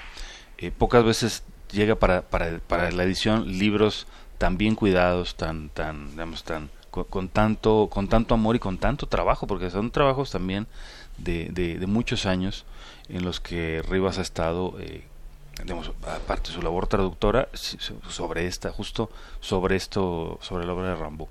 Y para nosotros es, pues, es un gran gusto y pues, les recuerdo, mañana viernes a la una de la tarde, eh, en, en, la, en, el Salón A del Área Internacional. Perfecto, entonces ahí, ahí estaremos en esta, pues esta eh, publicación, esta presentación, dos títulos de Rambo, muy interesante. Va ¿Cuáles son los títulos? Iluminaciones. Iluminaciones y una temporada en el infierno. Perfecto. ¿Algo más que compartir de esta oferta editorial que tiene la Universidad Veracruzana? Eh, sí, pues tenemos, de hecho tenemos cinco presentaciones. Ahorita que, que, que escuchaba que eh, una reseña sobre, sobre la historia mínima de la Inquisición.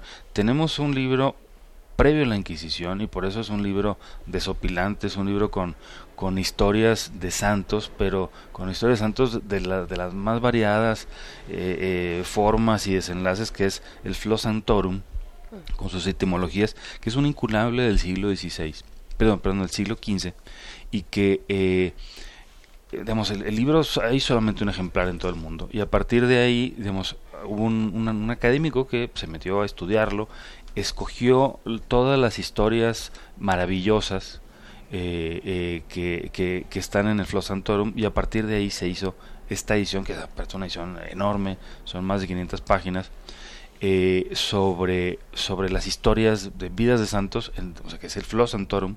El Flo Santorum, el Flos es como esa, una flor, o sea, la recopilación como un florilegio, una antología de vidas de santos que venía desde la leyenda dorada de Santiago de la Vorágine y que eh, el Flo Santorum es como su realización en, en, la lengua vulgar, o sea, en, el español de, del siglo XV y que son realmente, nos recuerda, es prácticamente literatura, o sea, son, es el, así como hay esas historias maravillosas de las mil y una noches, de las metamorfosis de Ovidio, o sea, el Flo Santorum se incorpora dentro de esta tradición así de, de historias eh, que generan, digamos, también a su vez diversas historias. O sea, era un recopilatorio, una antología que, que influyó muchísimo en, en, la literatura de los siglos XVI y XVII. Eh, y a partir de ahí, digamos, e, ese es, eh, algo también fabuloso que se va a presentar el, el sábado a las 10.30 de la mañana. Eh, para que estén pendientes, pero también, o sea, es, prácticamente, ustedes van a encontrar en Flow Santorum, o sea, historias que son, van a encontrar posteriormente eh, reflejadas en, la literatura. Perfecto. Sábado 10.30 de la mañana, ¿en dónde? Eh, Salón Antonio de la Torre. Eh, Salón Antonio de la Torre, pues perfecto, ahí está esta parte y bueno, invitarles a que se acerquen al stand en el pasillo L, el número 15. L15 es el stand donde se encuentra la oferta editorial de la Universidad Veracruzana. Pues muchas gracias, de verdad es, es muy interesante lo que se pueda presentar desde ahí. Vamos a estar eh, pues atentos, atentos a toda esta oferta. Muchísimas gracias. Somos fans. Edgar García, sí, somos y está el catálogo general en línea, pueden, pueden consultarlo. Es imprescindible, ¿no? Cualquier. Sí. Es imprescindible. sí, les recuerdo libros.v.mx. Incluso tenemos más de 150 títulos de, de acceso abierto. Abierto, Entonces, que pueden, sin ninguna contraseña, sin nada que se les solicite, se, que pueden descargar eh, totalmente en libros.v.mx. Perfecto. Edgar. García Valencia, editor de la, eh, director de la editorial de la Universidad de Veracruzana. Muchas gracias por venir a compartir esta oferta editorial. Gracias. Gracias a ustedes. Vamos a ir con música. Vamos a escuchar de Jacques Dutronc, Les Responsables.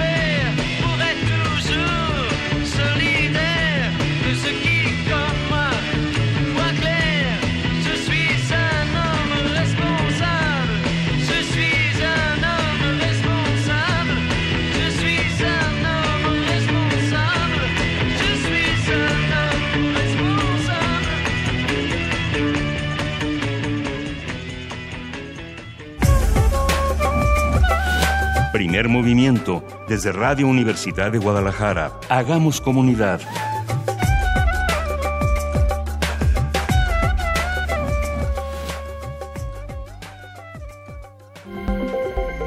Nota Nacional. Con 56 votos a favor, el Congreso de la Ciudad de México aprobó la llamada Ley Olimpia, una iniciativa que busca sancionar la violencia digital contra las mujeres, con penas que van de 4 a 8 años de prisión y multas de 1.000 a 2.000 unidades de medida y actualización. El dictamen castigará a quien por cualquier medio difunda, exponga, divulgue, almacene, comparta, distribuya, compile, comercie, solicite, haga circular, oferte o publique o amenace con difundir imágenes, audios o videos, contenido real, manipulado y alterado y o alterado de una persona desnuda, parcial o totalmente, cualquier contenido erótico sexual, ya sea impreso, grabado o digital, sin el consentimiento de la víctima. Mientras algunas organizaciones como el Frente Nacional por la Sororidad celebraron la aprobación de la Ley Olimpia, llamada así porque fue impulsada por la activista Olimpia Coral Coral Melo, otras organizaciones como Artículo 19 o la Red en Defensa por los Derechos Digitales alertaron que la iniciativa tiene graves deficiencias que pueden revictim- revictimizar a las mujeres que la denuncian o que puede inhibir la libertad de expresión. Análisis de la ley, vamos a hacer un análisis de la ley, qué propone, quién la construyó, cuáles son sus propuestas y carencias. Nos acompaña Angélica Contreras, ella es feminista, ella integra la comunidad feminista de Aguascalientes y de la asociación Cultivando Género, que está enfocada en derechos de las mujeres y violencia digital. Bienvenida, Angélica Contreras, gracias por estar con nosotros y discutir esta ley compleja. Cuéntanos cómo la Hola, ves. muy buenos días, Berenice Miguel. Muchísimas gracias por la invitación. Sí, este tema es necesario y también implica mucha complejidad para entender un tema que finalmente se desarrolla en los espacios digitales, es decir, que se desarrolla en la Internet, en las plataformas, en las redes sociales, pero que tiene consecuencias físicas. Por eso se vuelve tan complicado, porque luego la gente eh, que se queda o entendía que como sucede en Internet no pasaba nada. Al contrario, estamos viendo que puede ocasionar violencia psicológica, pero también incluye la cuestión emocional, la pérdida de trabajo y algo muy importante que pasa, sobre todo pensemos en nuestro contexto en México, que es una violencia que además se mantiene y que es muy difícil que desaparezca. ¿Por qué? Porque como en Internet no se olvida, finalmente se sigue y se permanece esa violencia y daña sobre todo la integridad de las mujeres. Por eso esta complejidad. Claro, Angélica Contreras, muy buenos días. Eh, cuéntanos, cuéntanos cuál es el origen de esta eh, ley. ¿Quién, ¿Quién es Olimpia Coral Melo y qué ocurrió con su caso? Tal vez nos pueda dar mucha luz de cómo funciona el acoso y todas sus formas de violencia en el espacio sociodigital, en el entorno digital eh, y cuáles son las consecuencias en la vida real, porque de pronto uno podría fácilmente decir, no, pues cierras tu cuenta de Facebook y no pasa nada. Cierras tus cuentas, vaya, básicamente te aíslas del mundo y de la comunicación, cambias, te cambias de i- identidad digital, digamos, ¿no? Y, y, y- y empiezas de nuevo, ¿no? ¿Qué le pasó? ¿Qué pasó con Olimpia Coral Melo para aquellos que no estén enterados? Sí, claro, mira, esta es una, el, hablar de la violencia digital es un tema que se viene trabajando desde las organizaciones desde hace muchísimos años. Hace, uno, hace unos años, a Olimpia, eh, a ella la video, eh, videograban teniendo eh, relaciones sexuales, suben su video a plataformas, tanto de contenido pornográfico como con las redes sociales. Y ya empieza toda una violencia que ella empieza a sufrir, no solamente la cuestión de la extorsión, el chantaje, pero también todo este acoso. Empiezan a llamarla de maneras, de, a- de muchas y formas despectivas y amenazarla con este contenido, ¿no? Entonces ella cuando busca, intenta buscar la justicia a partir, eh, hacer justicia por toda la carga de violencia que ha sufrido, porque además no solamente ella, este, ella cuando cuenta a, a su caso, pues habla de toda la depresión, todo lo que lo que sintió, este, la- el hecho de qué hacer, qué no poder hacer y toda la carga de violencia que hubo hacia ella. Finalmente, ¿por qué? Porque ver los cuerpos desnudos de las mujeres en cualquier espacio, pues sigue causando todo este tipo de estereotipo, ¿no? Y este tipo de seguir cosificando el cuerpo de la mujer. Y ella se encuentra con que no vean nada, no vean, no vea, eh, no vean, no, no puede hacer nada, finalmente. Y ella sufre esta violencia, ella quiere acercarse a la ley, a la justicia, y no hay nada que pudiera hacer. Entonces, a partir de ahí, ella empieza a hacer todo un trabajo de elaborar algún documento que pudiera garantizarle en algún momento que cualquier otra mujer que se viera víctima de este tipo de delitos pudiera acercarse a la justicia.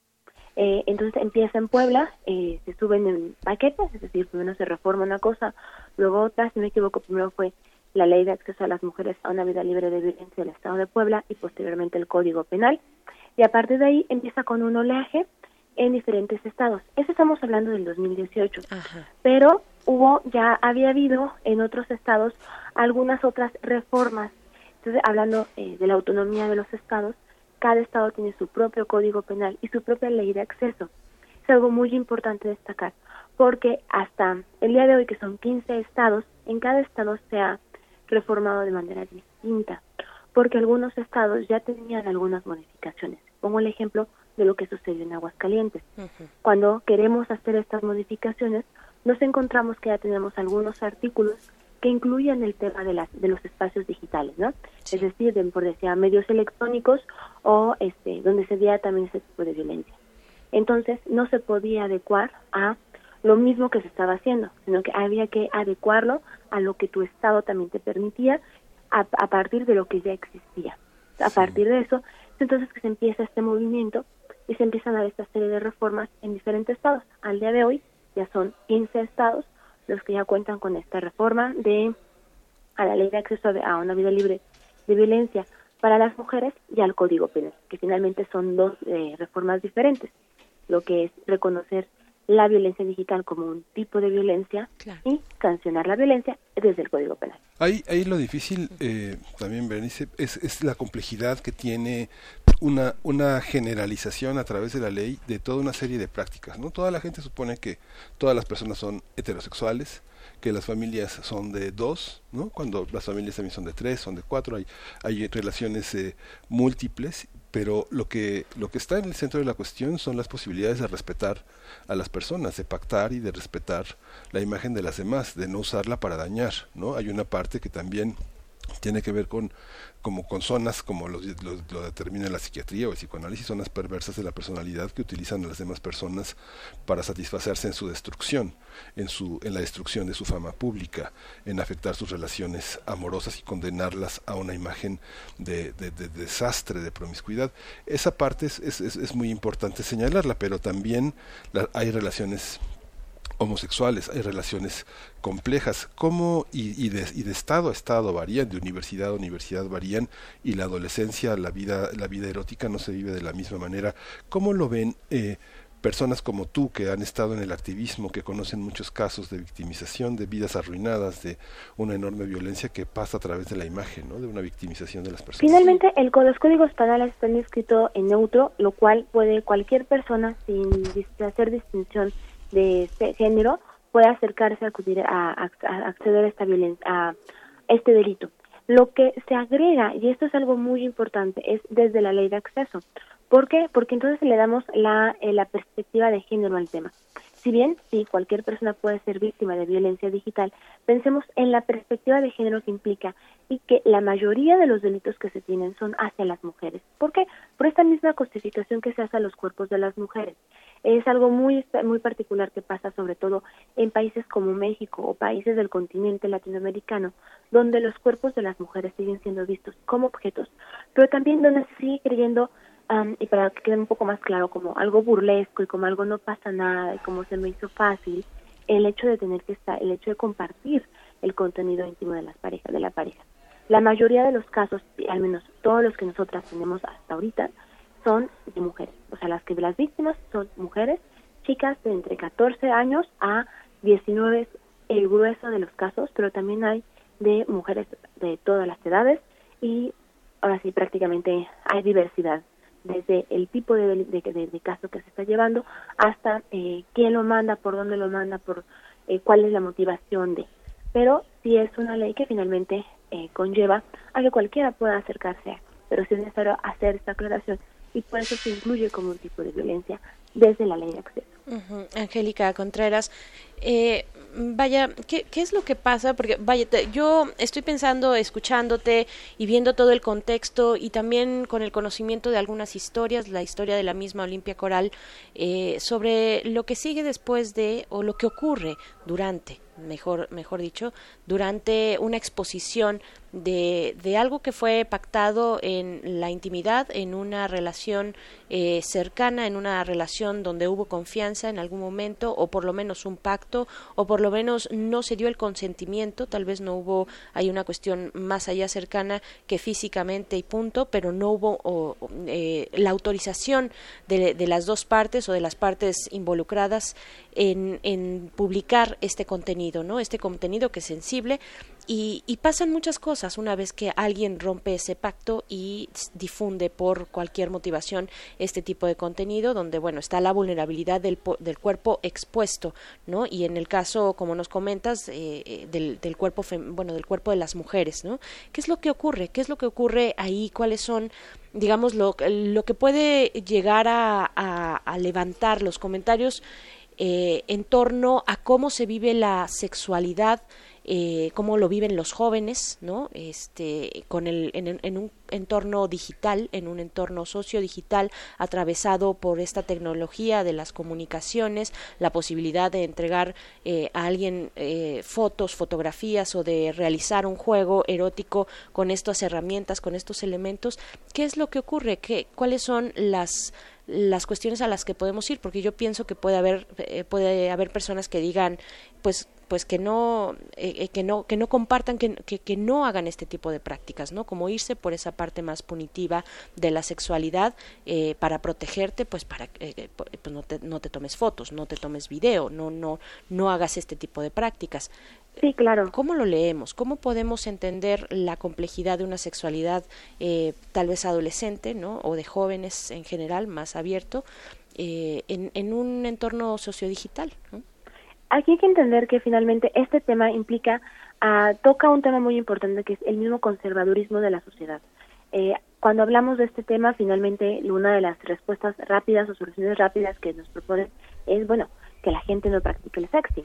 El sexting acude sí. a el hecho de poder compartir, reproducir, tomar, este, a lo, videograbar, videograbar nuestros cuerpos eh, desnudos, semidesnudos en la intimidad y por finalmente este derecho que tenemos a la libertad de expresión de nuestros cuerpos. ¿no? Uh -huh. Yo apelo a eso, a que las personas podemos hacer la práctica del sexting cuando sí. existe la confianza y el consentimiento con la persona que estamos compartiendo.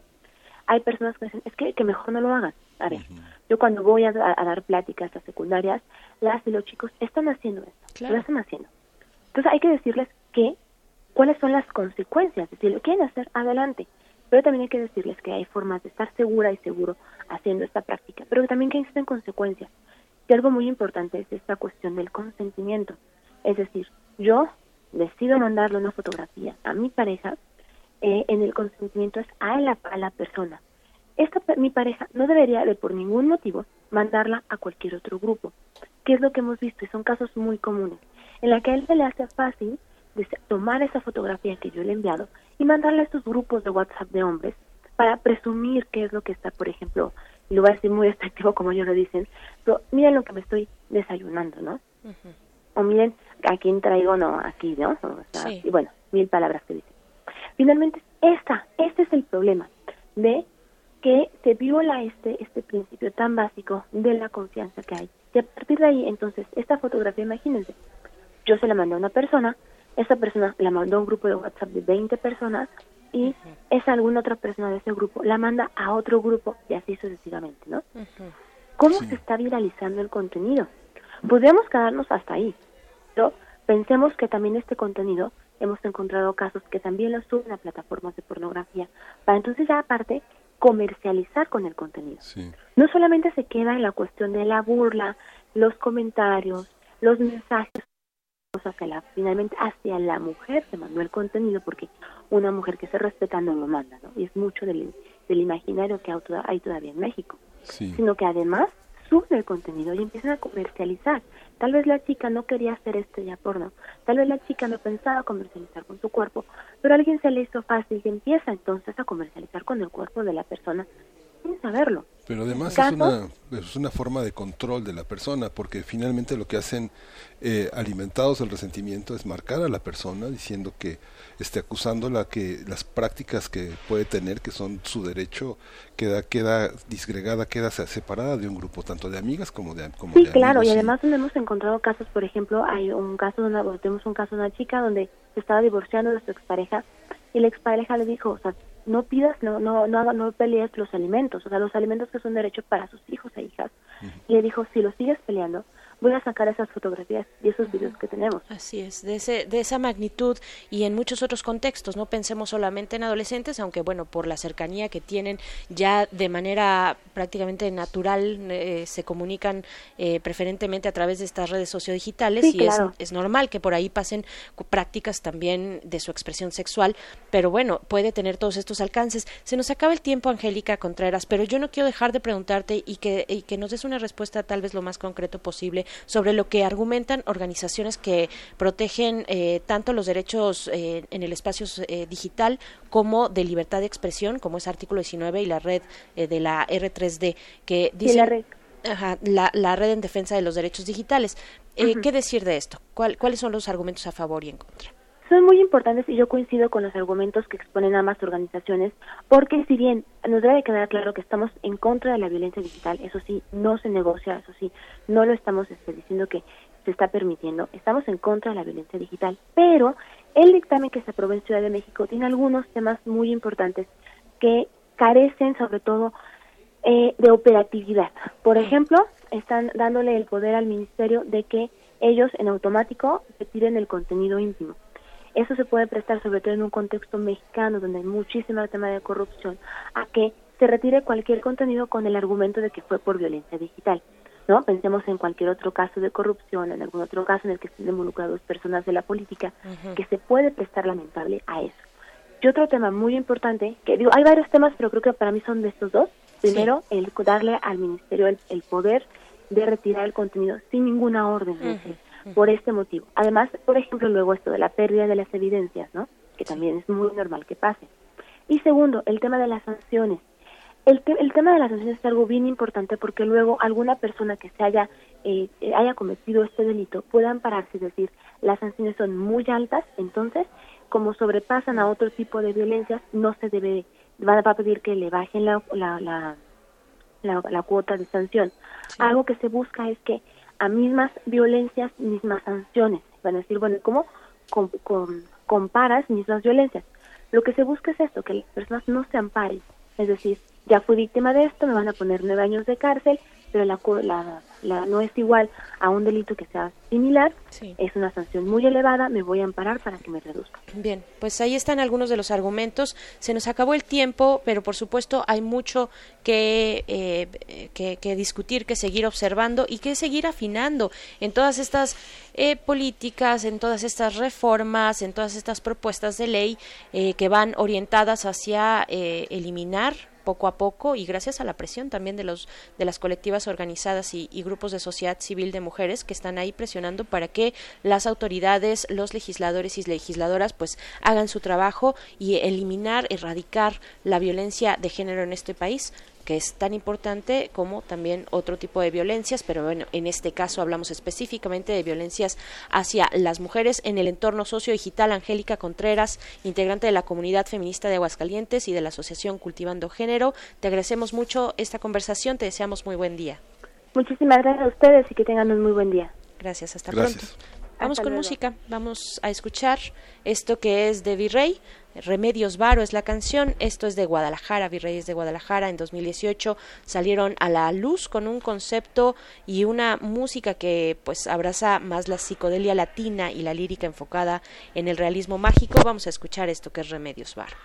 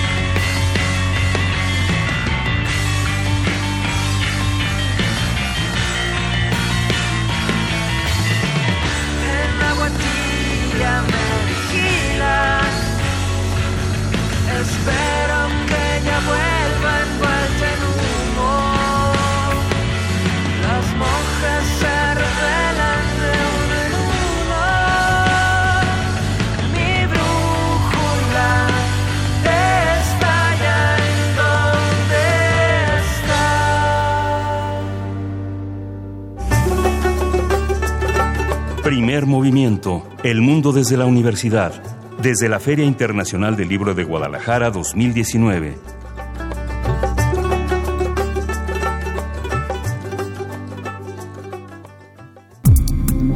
Nota del día.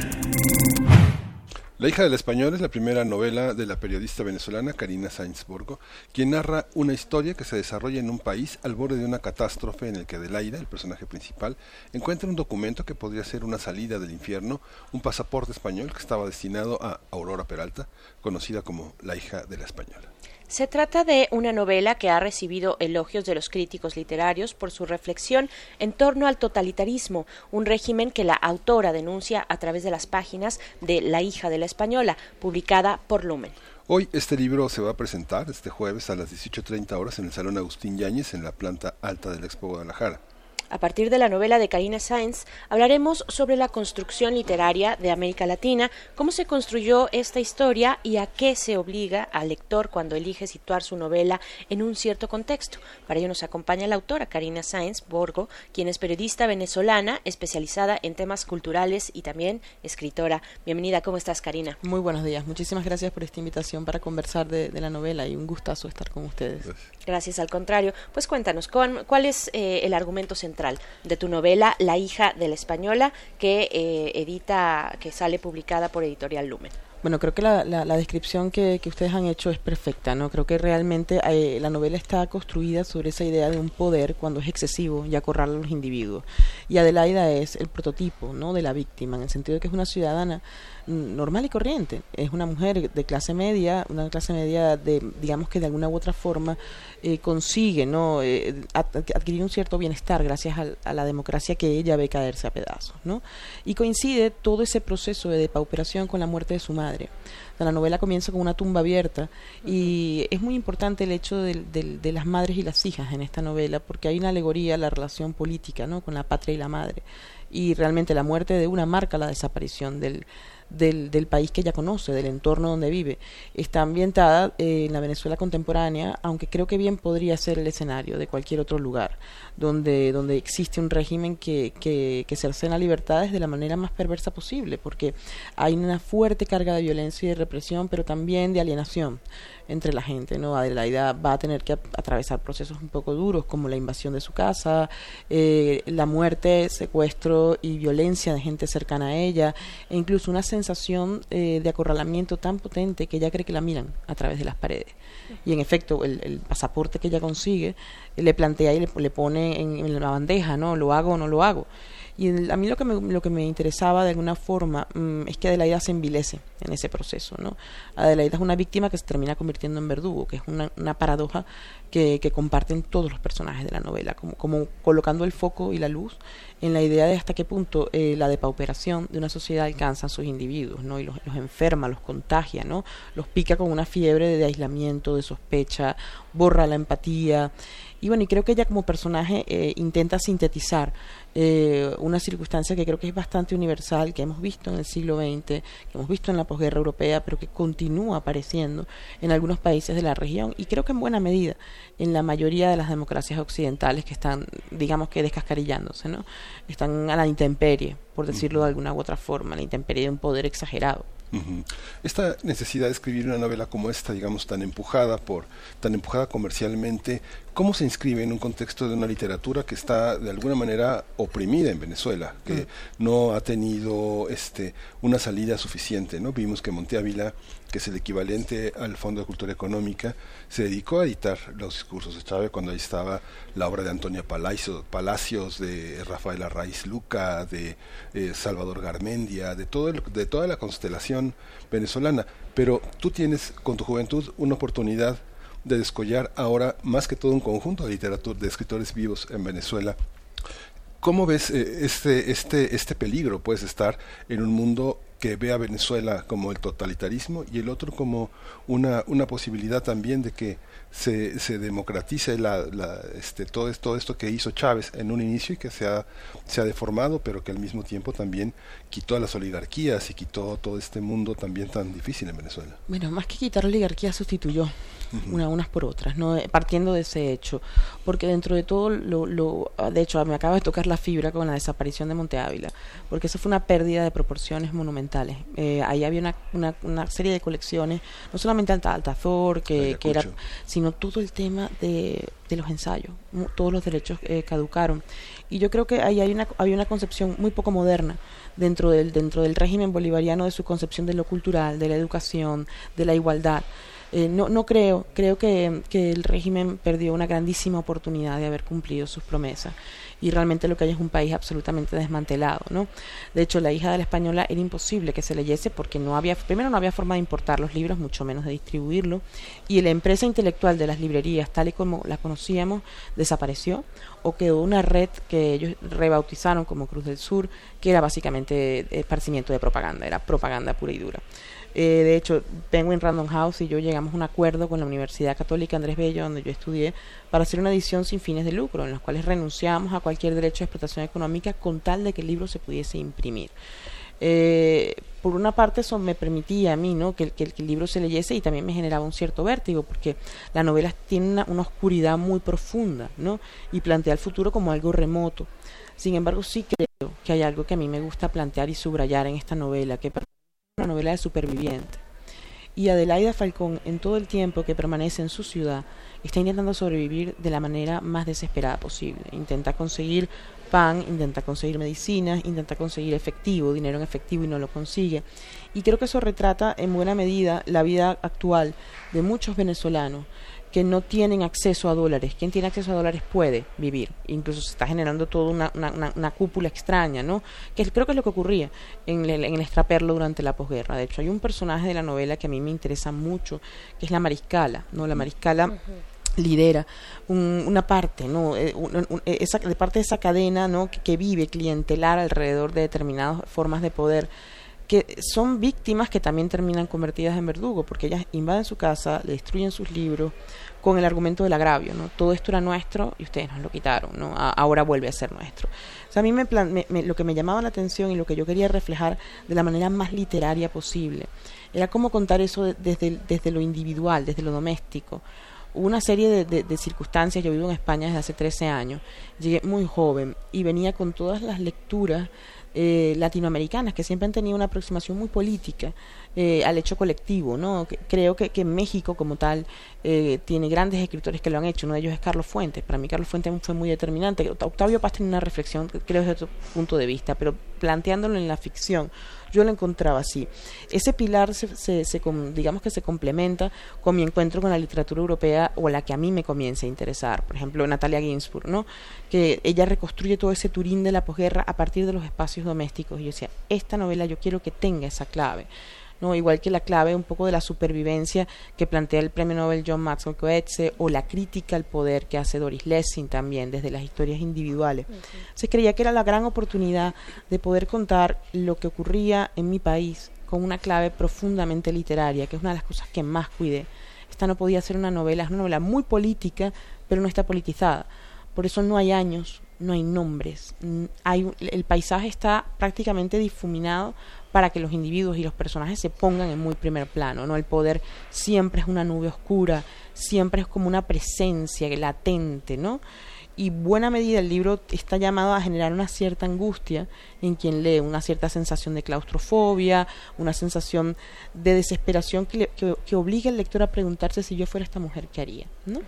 Eh, siempre insisto con una clave teniendo muy en cuenta que el, el- el elemento principal para hacer esto era un elemento de, de belleza literaria, entendiendo por belleza, bueno, la- la- la explotación o exprimir al máximo desde lo feo, lo violento, esa sensación no de crisol que hay en la novela creo yo que puede puede ser bastante digamos efectiva al momento de narrar lo que yo considero que es una gran tragedia y que es una tragedia que podría ocurrir en muchos lugares porque además Adelaida mientras escapa siente culpa de marcharse no hay, hay un epígrafe de Borges que habla en la novela que que de, de- de un poema de Borges que dice me legaron valor no fui valiente ella siempre siente que no supo defender lo que era suyo. Y esa era una sensación que yo arrastraba cuando me marché y que sigo arrastrando. Eh, y me recuerda mucho a la culpa del superviviente. Eh, Primo Levi cuando cuando fui al, al- al edificio de Primo Levi en Turín yo decía alguien que, que pasa por Auschwitz no llega del todo vivo no Ah, algo suyo ha muerto y la prueba es que él se mata entonces creo que hay muchas muertes en Adelaida, creo que hay muchas muertes en todos nosotros y creo que la literatura es el, el lugar de esas preguntas incómodas. Claro, yo creo que es inevitable pensar, ahora que nos estás compartiendo esta parte, este momento eh, fundamental de tu propia historia y, y trasladarlo a la novela, ¿no? O sea, cuando existe esta salida, esta fuga donde tal vez ya no queda oxígeno eh, en, ese espacio, en ese lugar que creemos es Venezuela, y hay esta fuga hacia otro lugar que también se está reconstruyendo, que también tiene sus propios pedazos, y entonces hacia, hacia mm, digamos ya estando en ese contexto que puede, que, que es Europa, ¿no? Yo pensaba un poco en, en la figura en la figura de la alegoría, de la metáfora, pero también del simulacro, de esta persona, ¿no? Eh, que, que además hay mucho que decir del simulacro, de, del, del real y del ficticio, ¿no? Mm. ¿Cómo, ¿Cómo pensaste a esta figura principal, a este, a, a tu personaje principal en esos contextos? Es que Adelaida simboliza de alguna forma una nación que recibió a mucha gente. Es decir, ella, se, ella utiliza, digamos, el- el- la identidad de alguien que en algún momento migró al país porque consideraba que era una oportunidad de prosperar económicamente y que es un retrato de todos esos inmigrantes europeos que recibimos. Y no solamente eso, hay- en la novela hay, hay retratados italianos, eh, hay muchos argentinos, o sea, está todo el tema de las dictaduras argentinas porque el- ese país era un proyecto de modernidad. Ahora, lo curioso es que ella haga el camino de vuelta y por eso el mar es tan importante en esta novela. Hay un planteamiento que dice el mar es un quirófano, ¿no? Es el lugar donde la gente se dice adiós, ¿no? Porque te abres en canal una vez que lo cruzas. O sea, hay ahí una idea de, de ni siquiera hay una catarsis, ¿no? En marcha. O sea, ni, ni siquiera es posible la catarsis porque Adelaida se siente como una usurpadora. Y hay una escena de la novela que a mí me, me costó mucho escribir, eh, básicamente por lo que me producía a mí emocionalmente. Yo soy hija de exiliados republicanos. Eh, ella va a hablar a la tumba de las dos madres, de la suya y de la y de la de quien usurpa, ¿no? Y, ella le dice, mamá, vine a decirte que te amaba, ¿no? Que es un poco esa sensación que hay con un país al que se abandona, ¿no? Un país que está moribundo o muerto ya directamente.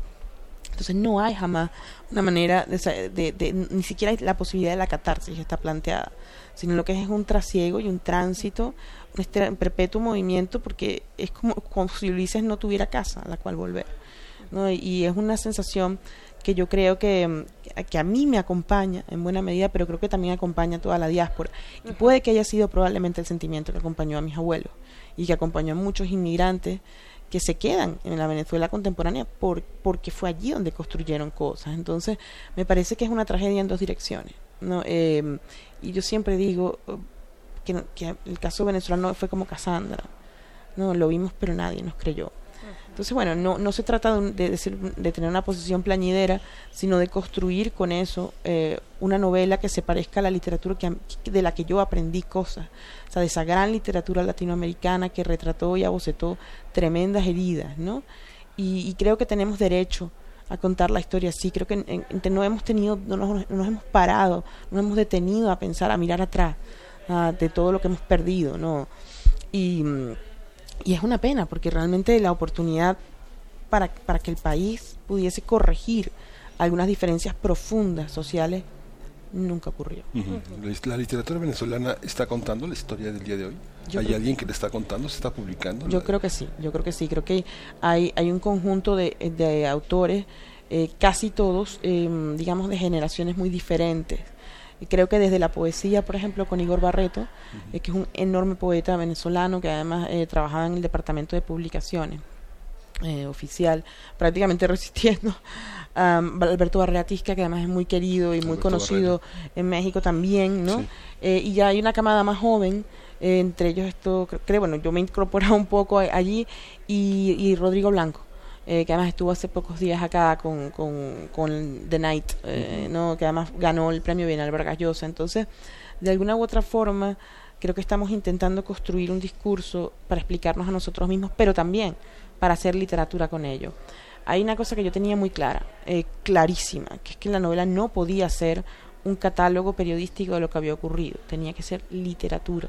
Y no porque el periodismo no fuera literatura, ni mucho menos. Ah, he vivido de periodismo muchos años y ha sido mi laboratorio.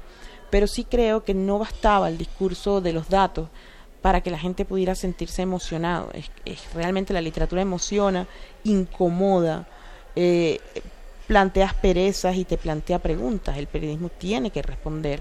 La novela tiene la oportunidad de plantear y tocar las teclas de ciertas interrogantes. Y yo eso es lo que quería a través de, de la hija, ¿no? De la hija de la española que además como fenómeno ha sido muy curioso, porque dependiendo del país donde se publica tiene una lectura u otra. Entonces, eh, esas lecturas a mí me asombran por una parte y por otras me hacen pensar que no estaba tan equivocada, ¿no? que la intuición me condujo a alguna parte. Entonces, en ese aspecto a mí me interesa mucho ver cómo se va a leer en México La hija, porque México es un país al que yo literariamente le debo muchísimo.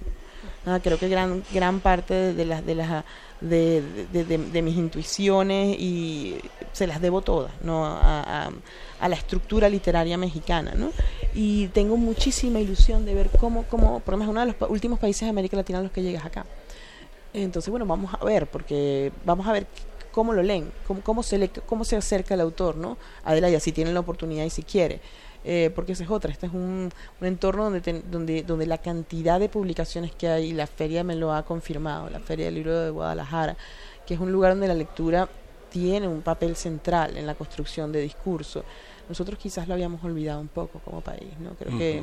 Venezuela se distrajo, se distrajo en una abundancia que fue efímera, que, que se evaporó y que nunca soldó esas grietas tan profundas que cuando el edificio se empezó a mover lo que hicieron fue agrandarse y no y, nunca se secó no nunca ese cemento ese, nu- nunca fue efectivo no Entonces ahora se nos caen los cascotes en la cabeza También depende cómo la venda la editorial, porque en México, a diferencia de España, es un país que eh, hay una gran amistad con, con, con esa, con esa Venezuela de Chávez y de Maduro y al mismo tiempo hay una gran crítica, ¿no? Depende este cómo la vendan, cómo la vendan. La novela me parece que es lo que, lo que tú dices, hay una parte en la que no se dicen nombres, no hay acusaciones estrictas, ¿no? Sino como el desarrollo de un proceso.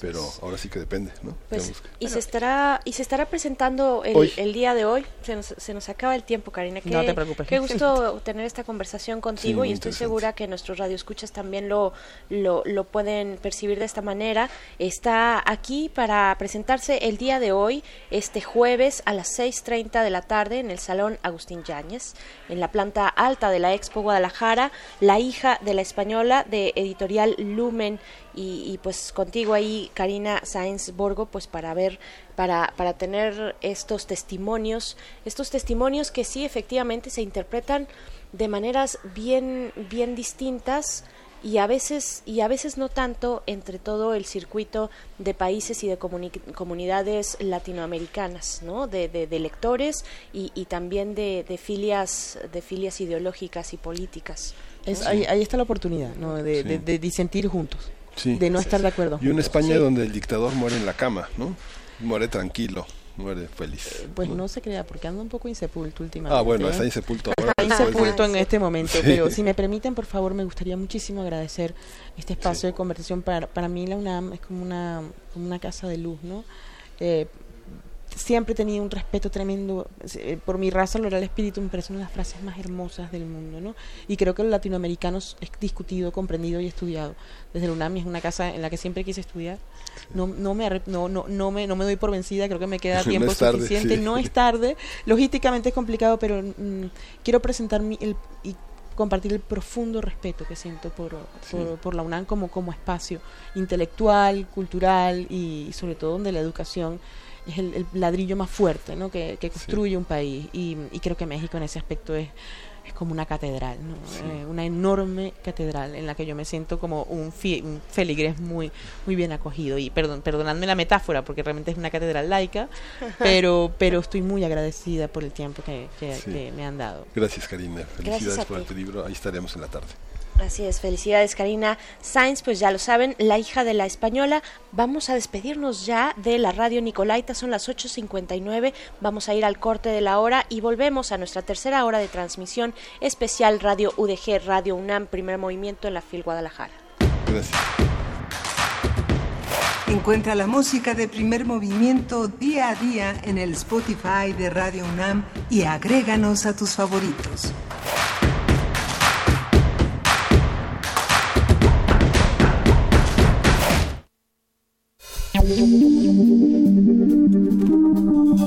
Un cosmos da canto al ave híbrida de la música. Dos elementos. Lo electrónico a modo de synth y lo orgánico a modo de viento se entremezclan. Y finalmente toman un estilo cósmico de jazz, soul y folk. Intersecciones te invita a escuchar la voz de El Gallo Cósmico. Un cosmos musical, una vida que canta. Viernes 6 de diciembre a las 21 horas en la sala Julián Carrillo, donde la música converge.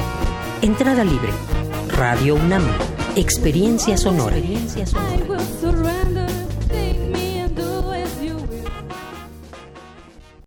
En 30 años, el mal manejo de los recursos naturales ha acabado con el 26% de nuestros bosques. Tan solo entre el 2010 y 2015, perdimos 91.000 hectáreas de bosques cada año. La ventaja es que ahora, con la nueva Ley General de Desarrollo Forestal Sustentable, se cuidarán mucho más y mejor nuestros bosques y selvas. Algunos beneficios son que se le pagará a los propietarios de los bosques para cuidarlos y conservarlos. ¿Y de quién creen que fue esta propuesta? Sí, del Partido Verde. Si te sientes deprimido, Con ansiedad o desesperado, no estás solo. en la línea de la vida podemos ayudarte. Llama al 800-911-2000. Te damos información y te escuchamos. También respondemos en redes sociales. Y ofrecemos pláticas, talleres y atención profesional en escuelas o centros de trabajo. No, te, pierdas. Juntos por la paz. Estrategia Nacional para la Prevención de Adicciones. Gobierno de México.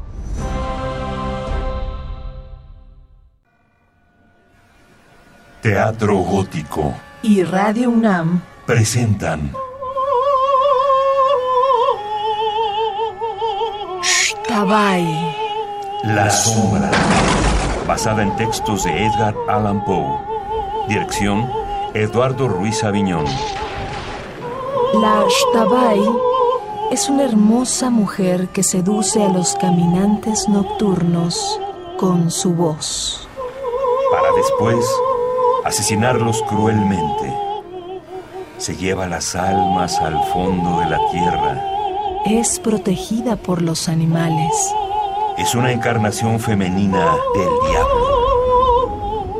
Cuatro últimas funciones. Jueves 7, 14 y 28 de noviembre y jueves 5 de diciembre a las 20 horas. Sala Julián Carrillo de Radio UNAM. Adolfo Prieto 133, cerca del Metrobús Amores. Radio UNAM. Experiencia sonora.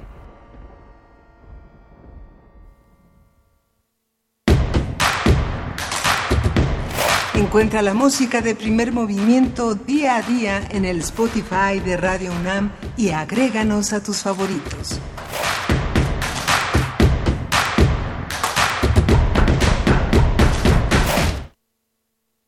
Bienvenidos, buenos días, bienvenidos, bienvenidas. Estamos de vuelta iniciando la tercera hora de esta transmisión especial entre la radio de la Universidad de Guadalajara y Radio UNAM a través de este espacio, primer movimiento que ha sido muy bien arropado por, eh, por pues, pues nuestros anfitriones radiofónicos, las radios universitarias eh, juntas en, este, en esta emisión para llevar hasta ustedes, a nuestras escuchas, a nuestras audiencias, eh, pues lo que está ocurriendo en la Feria Internacional del Libro de Guadalajara. Corre hoy ya su sexto día, su sexto día, si no me equivoco, de actividades y estamos en esta cabina. Miguel Ángel Quemain, continuamos aquí, ¿cómo estás? Continuamos aquí, eh, no te equivocas, Berenice Camacho, tú casi nunca te equivocas. No, nunca casi me nunca, no, casi, Casi, nunca, casi, no, casi sí. nunca.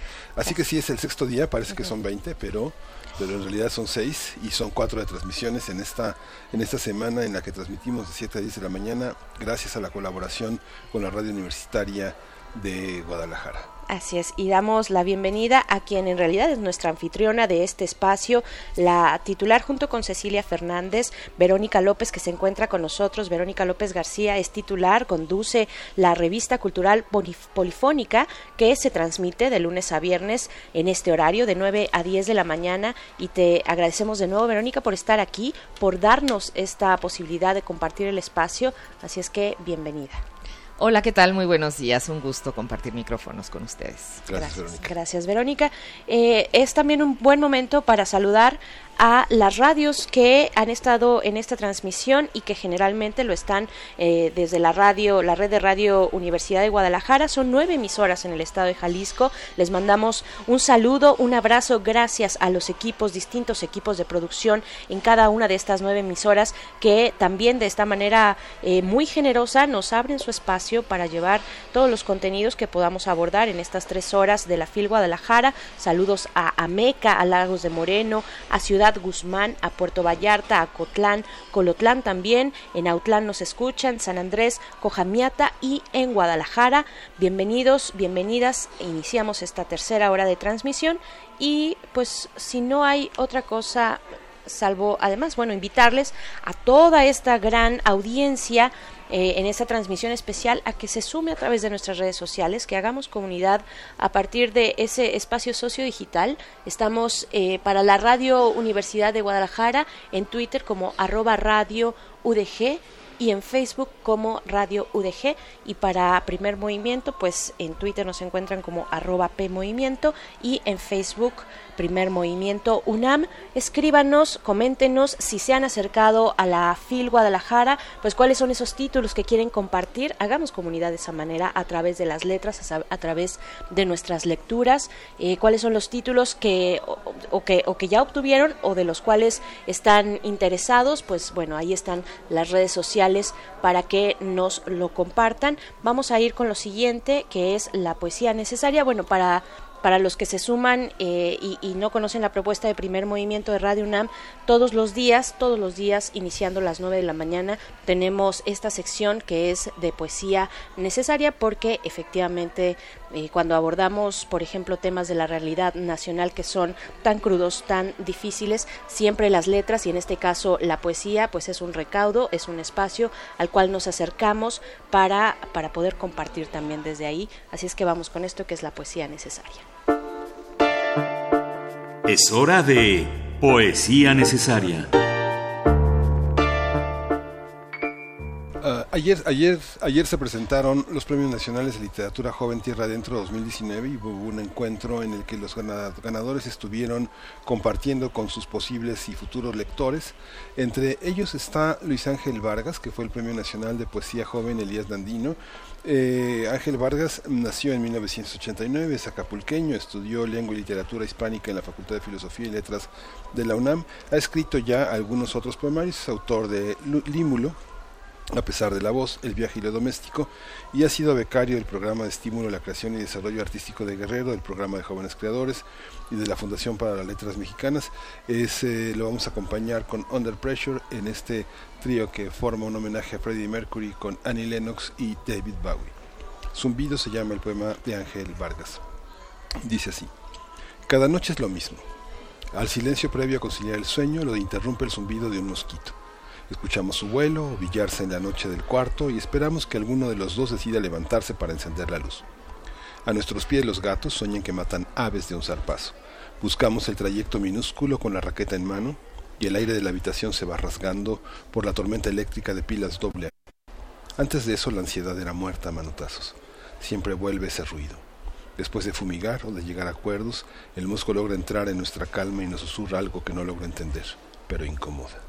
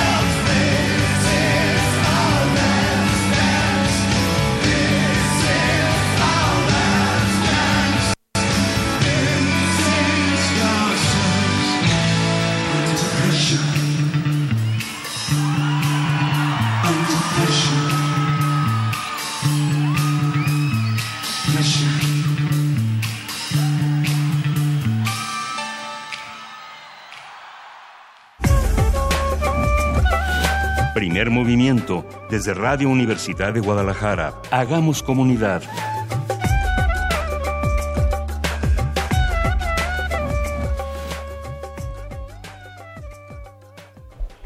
Dentro de los distintos eh, espacios para compartir las letras también se asoma la dramaturgia y precisamente estábamos comentando fuera del aire que al terminar esta emisión a las 10 de la mañana, eh, Verónica López, nuestra compañera que de, de- radio de la revista cultural Polifónica, que ahora está con nosotros, eh, pues está, estará también presentando, se estará presentando en un espacio muy interesante de la dramaturgia. ¿De qué se trata, Vero?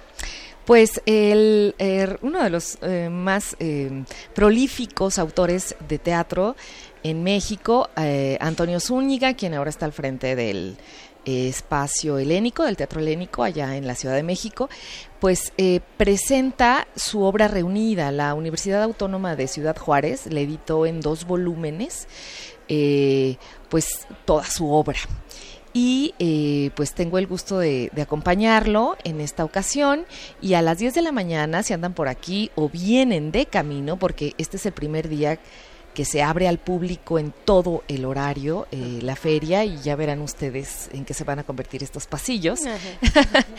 Eh, si viene usted de camino, pues puede asistir. Es el Salón D del área internacional. Estaremos, eh, pues, Antonio Zúñiga, el, autor, y una servidora, comentando sobre este trabajo reunido, ¿no? Entonces, cosa que me da, me da mucho gusto.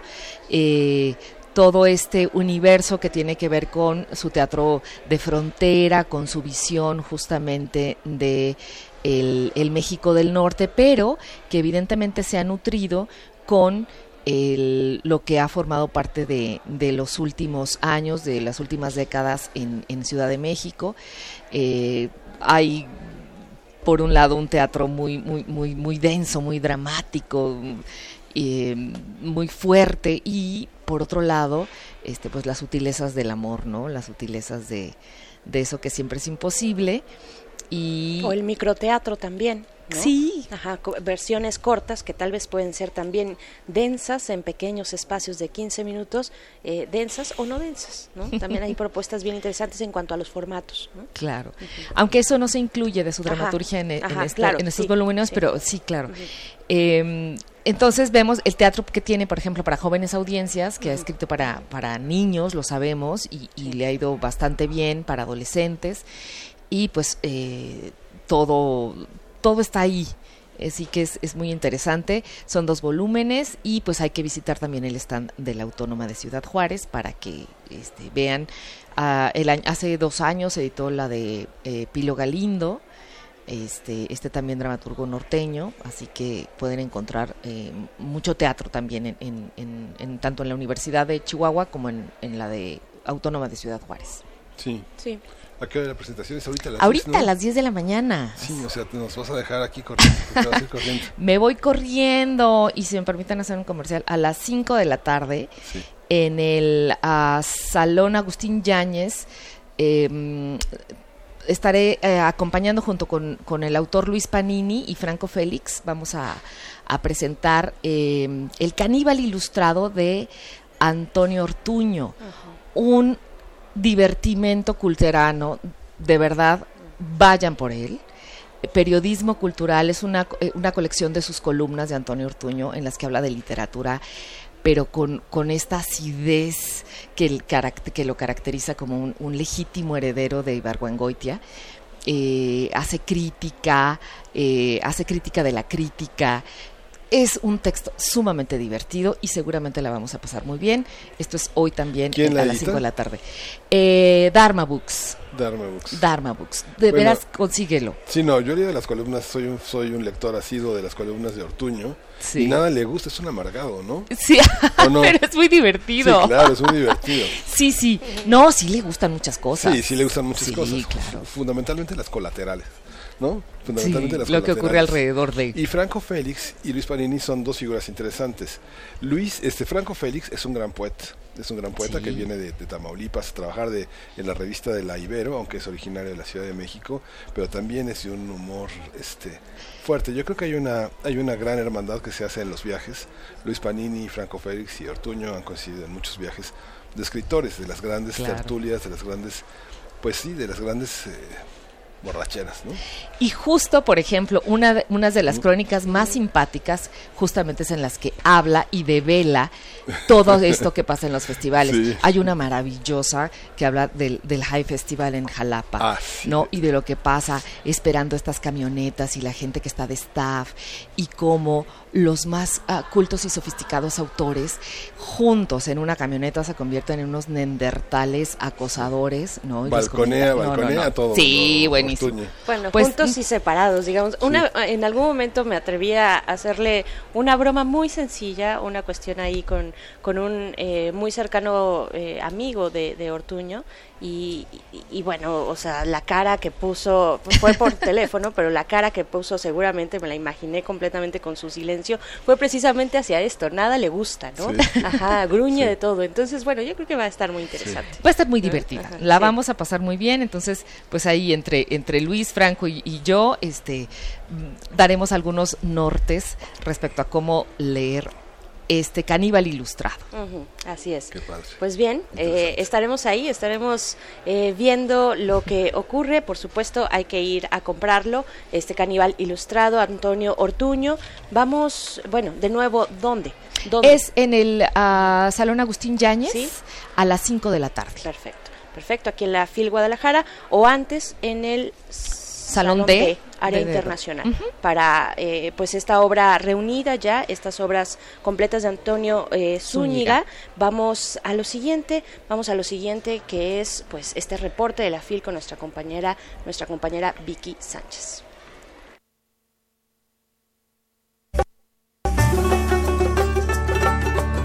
Feria Internacional del Libro de Guadalajara 2019. Que nuestras vidas sean libros abiertos.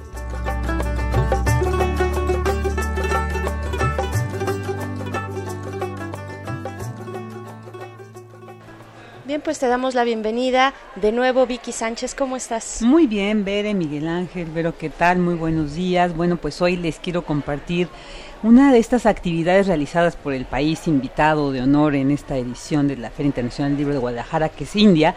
Y el día de ayer se llevó a cabo la conferencia Nuestro Universo Big Bang ahora y en el futuro, dictada por la doctora Kinkini Daxgupa Mishra destacada científica hindú quien trabaja en una organización a nivel nacional dedicada a la ciencia y la populariz- popularización y diseminación de las actividades de comunicación como medios digitales, portales y canales de ciencia en Internet, donde desarrollan estrategias de comunicación para incrementar la concientización de ciencias con tecnologías innovadoras y sus aplicaciones. La científica señaló que todo lo que vemos, lo que observamos es parte de este universo, pero ¿cómo surgió el universo? Para explicarlo, dijo, han surgido una cantidad enorme de teorías, pero la mayormente aceptada es la teoría del Big Bang, el cual dice, pues empezó como un punto denso de alta temperatura, es decir, la singularidad, y este es el estado en el cual el universo explotó miles de años atrás, diseminando materia en todas direcciones, y de ahí la teoría que ha imperado. Pero, ¿qué pasará con el universo al futuro? Pues el universo seguirá expandiéndose en función de la gravedad de todos los objetos hasta que suceda el Big Crunch. ¿Qué es esto? Bueno, escuchemos. Primer movimiento. El mundo desde la universidad. Desde la Feria Internacional del Libro de Guadalajara 2019.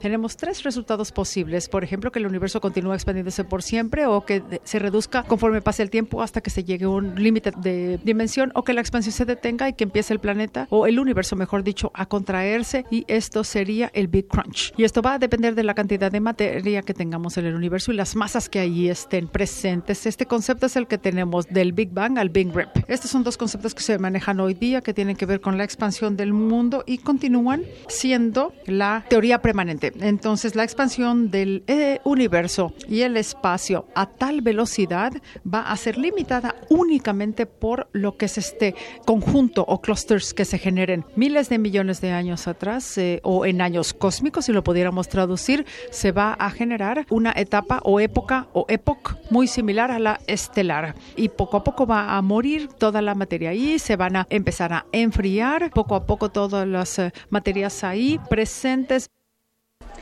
Bueno, sin embargo, destacó, no tenemos que preocuparnos inmediatamente porque esto va a pasar dentro de 22 mil millones de años a partir de hoy. Pero bueno, imagínense, ya está eh, eh, este nivel de la ciencia, de esta investigación, como esta destacada científica.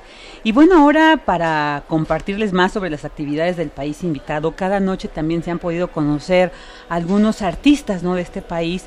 Y bueno, el día de ayer en la noche pudimos conocer este, esta propuesta del grupo ensamble Aditya Prakash, quienes fusionan sonidos clásicos de India y jazz cuyo líder y cantante principal, que también tiene es el nombre ¿no? del ensamble Aditya Prakash, pues comenzó a cantar a los 10 años y es discípulo de este reconocido eh, músico famoso a nivel mundial, Ravi Shankar, virtuoso del sitar, pero también padre de la también reconocida Nora. ¿no? Entonces, bueno, él, fue su maestro y eh, interpretaciones inspiradas en la filosofía de la India e incluso una de sus interpretaciones está eh, basada en un poema de Aka Mahadevi, una poeta rebelde del siglo XII que se enfrentó al patriarcado en contra de estos casamientos arreglados. Entonces, bueno, una propuesta que estamos ahí escuchando de fondo muy interesante, una voz muy potente, de verdad, muy eh, sí, cautivadora, unos músicos muy virtuosos, ¿no? Sí. Era eh, ahí cinco músicos en escena, el cantante.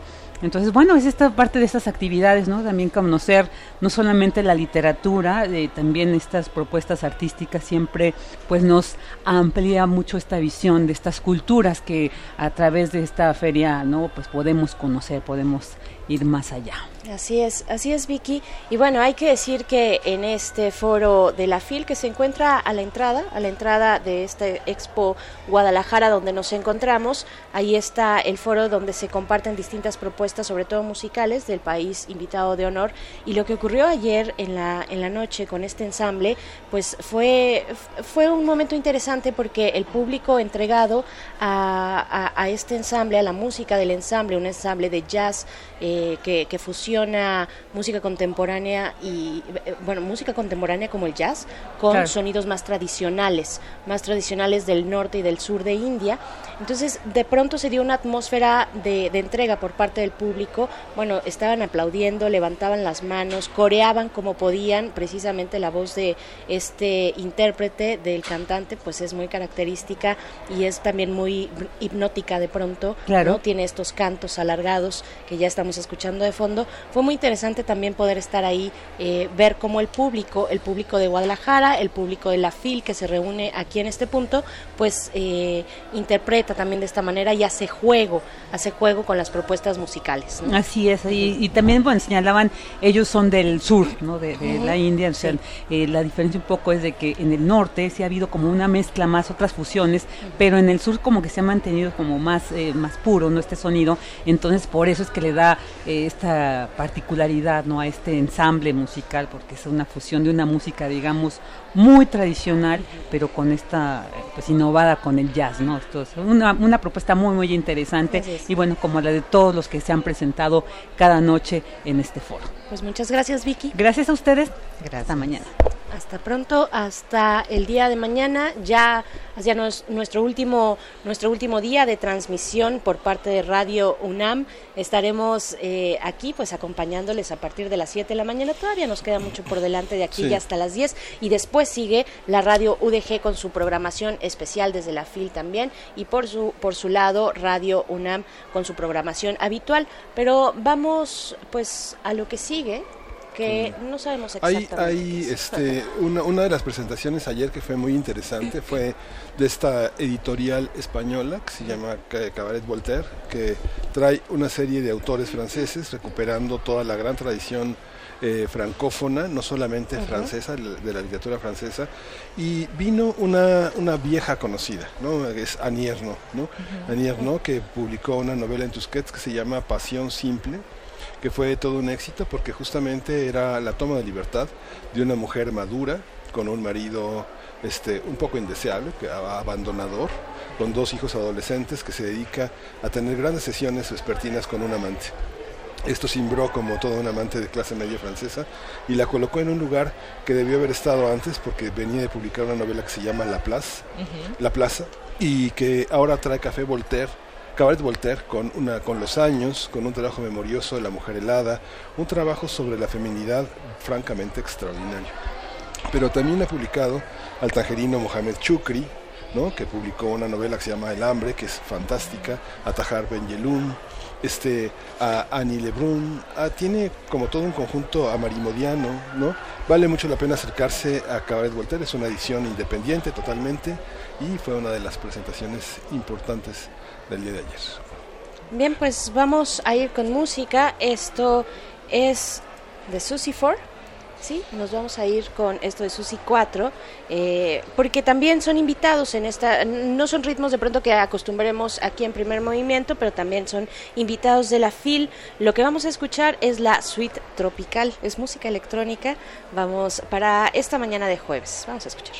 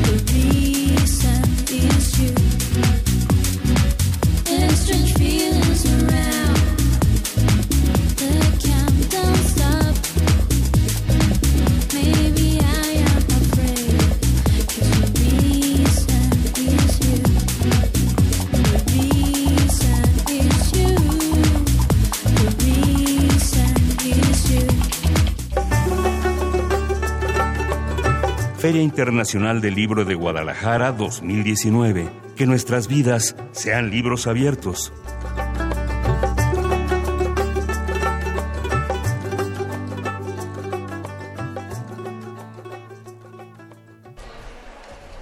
Sí, estamos eh, en esta en esta en esta mesa presentando una encuesta. Vamos a tener una encuesta cuando leo, cuando escribo.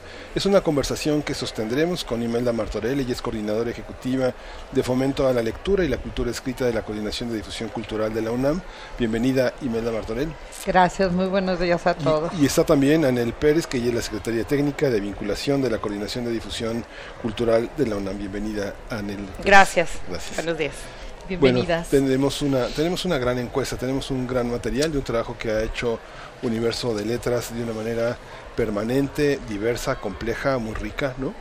Entonces es una encuesta que da, que deja, que deja mucho que ver porque implica también un cruce de datos con las encuestas que ha hecho el INEGI sobre percepciones de lectura, la percepción de la OCDE que tiene de nosotros sobre la lectura Claro. y las y las y la y la declaración de las de la del modelo PISA que muestra un descenso de la actividad lectora en el tema de matemáticas, en el tema de ciencia, pero parece que la encuesta que ustedes han levantado tiene otros datos, ¿no? Tiene Sí. otra visión, ¿no? Sí, eh, bueno, esto también lo podemos cruzar con la encuesta que acaba de presentar eh, SM y con la encuesta de IBI, ¿no? que presentaron también aquí en la FIL de Guadalajara en estos días y que ya hemos platicado para hacer un cruce con todas estas encuestas que, que afortunadamente se han llevado a cabo en diferentes sitios. La de la de la que nosotros hicimos de prácticas de lectura y escritura entre jóvenes universitarios, eh, pues sí resultó muy importante y era muy importante para Universo de Letras tener este documento. Ah, eh, Universo de Letras está cumpliendo este año cinco años de, de haber iniciado sus trabajos y creo que era indispensable porque sí hemos tenido un acercamiento permanente con los jóvenes eh, trabajando con ellos todas las, todo el tiempo para acercarlos a esto, pero no conocíamos de cerca eh, realmente lo que a ellos les gusta leer, cómo les gusta leer, si lo comparten, si no lo comparten, quiénes han sido parte de sus lecturas. Entonces, eso eh, era una deuda que teníamos con, con el mismo sistema Programa. y con los con los universitarios y los maestros porque nos parece que es una encuesta que sobre todo eh, va a apoyar el trabajo que hacen los maestros en las escuelas y los promotores de lectura para de verdad saber qué están qué es lo que los jóvenes están leyendo. Y en esa, en esa materia, en la actualidad, hay, una pregunta que, que- seguimos eh, tratando de, de respondernos respecto al cambio de formato de dispositivos, ¿no? La hipertextualidad. Ahí creo que, eh, sobre todo en una población universitaria que tiene contacto con las tecnologías de la información y la comunicación, Anel, platícanos un poco de cuáles fueron hallazgos que ustedes encontraron respecto a la relación que establece la comunidad universitaria con las tecnologías de la información en materia de lectoescritura. Claro, bueno, primero que nada, este, en efecto, lo que, lo que pasa en una feria como esta es que hay un universo complejísimo de, de editores, ilustradores, distribuidores, comercializadores, destinados a un sujeto que conocemos muy poco, como bien lo decías Miguel Ángel, que es el lector. ¿Quién es el lector? ¿Qué le gusta al lector? ¿Cuáles son sus prácticas? Porque claro, unos son los índices de mercancía de venta y otros son acercarnos a algo que a Universo de Letras nos interesa, que es un poco acompañando esta teoría de Michel Petit, ¿qué, le- qué nos pasa cuando nos construimos como lectores? ¿Qué nos pasa como ciudadanos? ¿Qué nos pasa como ciudadanos universitarios en este caso cuando nos construimos como, lectores? Uno de los temas que nos importó este, en respuesta a tu, a tu pregunta es, claro, distinguir los soportes digitales y los soportes impresos. Las sorpresas son grandes porque no, no en todos los casos se lee igual y lo mismo en digital que en impreso. Por ejemplo, tú nos preguntabas ahora, el- el cambio es en de noticias, por ejemplo, la mayor de la población estudiantil prefiere los soportes digitales para enterarse de las noticias. Los blogs y los artículos digitales son muy interesantes, pero la novela se sigue leyendo en impreso. El cuento, la poesía que es un género poco, nos- el dato nos arroja que la poesía se lee un poco menos que otros géneros, pero cuando lees novela o cuando se lee ficción, casi siempre se prefiere, por ejemplo, en las ediciones impresas. Sí, los formatos impresos. Otro dato que, que- que preguntabas es ¿qué, qué le ocurre al lector universitario y es que comparte. Los lectores universitarios comparten y reciben de sus colegas y de sus familias, que ese fue otro dato importante, y de los maestros, la, la lectura y también como el fomento a la escritura. Un dato que nos importa muchísimo en el universo de letras es saber la relación de la escritura con la lectura y de las prácticas que hemos tratado de difundir en, en los dos casos, en el sistema universo de letras, está combinar una cosa con otra. Y es interesante que casi la mitad de la población reconoce que escribe a partir de la lectura, la- de la población eh, del Sí. universo investigado, eh, casi la mitad de la población escribe a partir de una lectura. Algunos lo comparten, otros no. Muy pocos, Muy sí, pocos lo sí, comparten. comparten. Y los que lo comparten lo compartan en soportes digitales. Sí, esta, esta visión de la, de la Universidad Universo de Letras ha tenido como una particularidad de traer lo contemporáneo de la literatura a, a ponerlo en contacto con los jóvenes tan contemporáneo y tan actual que a veces no está en los programas de estudio.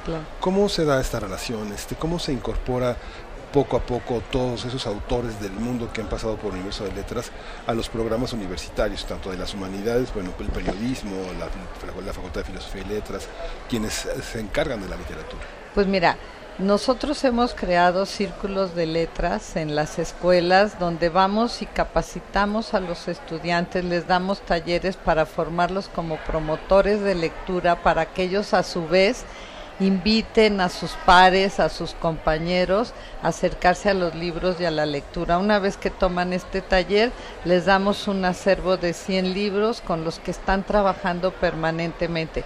Esto no quiere decir que les damos el taller o el curso y nos desaparecemos. Tenemos círculos de letras virtuales en la plataforma de Universo de Letras donde seguimos permanentemente recomendándoles textos, autores, les subimos algunos eh, textos para que conozcan. En fin, o sea, siempre hay una vinculación, tratamos de que haya una vinculación con ellos. Y es un trabajo permanente porque además pues como todos sabemos los chicos van cambiando. Cada año entran nuevas generaciones se van unos llegan otros. Entonces es un trabajo que hacemos permanente en las escuelas. Y esta encuesta en especial creo que les va a servir muchísimo a los maestros eh, que es una de las cosas que nosotros hacemos porque también trabajamos con los maestros, tenemos diplomados, tenemos cursos con los maestros. Acaba, el semestre pasado hicimos un diplomado que se llamó Arquitectura del Joven Lector, justamente para que los maestros se acerquen a los jóvenes. Siempre nosotros les decimos, ustedes tienen que saber qué están leyendo los chicos y leer lo que ellos están leyendo para poder acercarse, no solamente quedarse en el material que les corresponde. Claro, de su materia ma- específica. Exacto, sino a- ir más allá y estar más cerca de ellos y a ver qué están leyendo y leerlo también. Entonces, vale bueno, la pena también decir que, que en estos grupos de maestros no es el maestro de literatura, ¿eh? Ah, no. no. es el maestro de literatura ni el maestro de español, sino hemos tenido maestros de deportes, de talleres de, de electricidad, De etcétera, matemáticas, de matemáticas, de Todos- geografía, todo maestro que esté en contacto con más de 25 alumnos o más de los que tenga es un promotor de lectura en potencia. Y eso es lo que hemos tratado de hacer en estos diplomados, en estos cursos. Y lo interesante es que ellos mismos se, se, se identifican sorpresivamente como capaces de ser promotores de lectura, no importa la materia que impartan, porque sí tienes razón, los programas de lectura muchas veces llegan hasta un año o, o hasta un momento literario que está lejísimos de lo que está ocurriendo aquí afuera en la feria. Eh, las editoriales, los autores contemporáneos, los premios contemporáneos, muchos maestros no los conocen. Y hablo, yo doy clases de este tema en la, litera- en la Facultad de Filosofía y Letras y reconozco que en mi propia facultad, que deberíamos de tener mucho más materias de literatura juvenil, de promoción de la lectura, tenemos pocas ofertas académicas para eso. Es un terreno que está más en el ámbito editorial que en el académico y universitario. Oye, y es- esto que me parece súper interesante, el, el lector maestro, que es una obviedad, No pero es. que no, pero que en la práctica nos encontramos con que, con que no es, no es así. ¿Cuáles han sido eh, eh, hallazgos, datos importantes que ustedes han recuperado? ¿Qué leen los, ma- los maestros? ¿Cómo leen? Y sobre todo cuando tienen una formación tan distinta, ¿no? Alguien que, que, que tiene eh, cultura física como, como su oficio, alguien que enseña ah, otra cosa muy, muy, muy técnica, ¿no? ¿Qué leen, cómo leen y, y qué tan lejos están, eh, pensando en lo que decía Simelda, de lo que leen sus alumnos? Pues mira, yo creo que ya están mucho más cerca, ¿no? Hemos estado trabajando justo... O al menos los que se inscriben los con que- nosotros. Claro, con nosotros Claro, los que menor.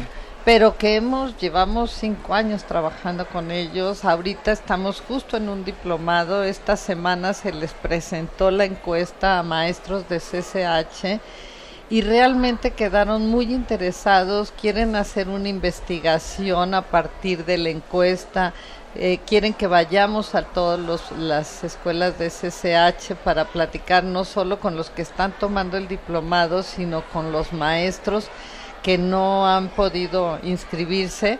Entonces, bueno, creo que, que que esta encuesta nos está permitiendo que ellos conozcan estas habilidades lectoras de los jóvenes y qué les interesa. Y yo creo que ellos también están haciendo un esfuerzo por acercarse a lo que los jóvenes leen y acercarse a los formatos que ellos también utilizan, porque aunque, como decían él, sí prefieren cuando es novela, ¿no? El libro.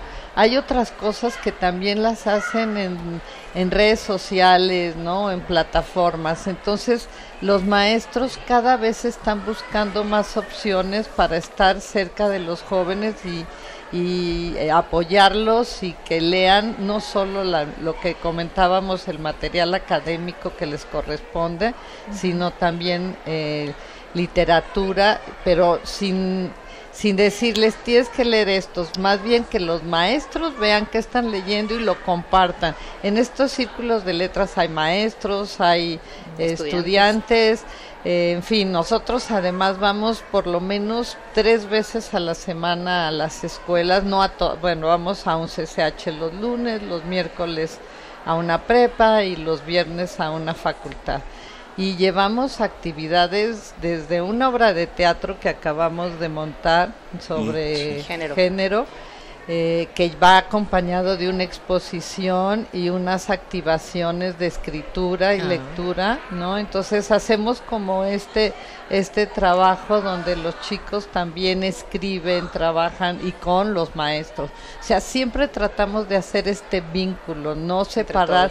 No, eso es Claro. algo que que también hemos ido aprendiendo en estos años que llevamos, porque al principio decíamos solo trabajamos con los estudiantes No, y después trabajar nos con, con los maestros yo creo que ha sido súper sí. enriquecedor y de identificar también algunas fallas que tenemos como universidad. Te voy a poner dos ejemplos. Uno es las facultades tienen compras bibliotecarias según sus funciones e intereses, de manera que en la facultad de odontología Sí. encuentras un sinnúmero de molares 4 y caninos 2, pero no vas a encontrar cuento, Claro. poesía, ¿no? Claro. Ese es un defecto. Y Sí. porque los, los chicos sí leen en, li- en bibliotecas, ese es un dato que también y fue importante. Sí usan muchísimo la biblioteca escolar. 62%. Eh, 62%. Entonces, ¿no? ¿qué pasaría si en ingeniería, pues compramos también los bibliotecarios de las diferentes facultades? Exacto. Entonces, la literatura no debería estar en una facultad, no debería estar en una sola materia, sino en todas. Y eso es un, eso es un dato que, que- que interesa.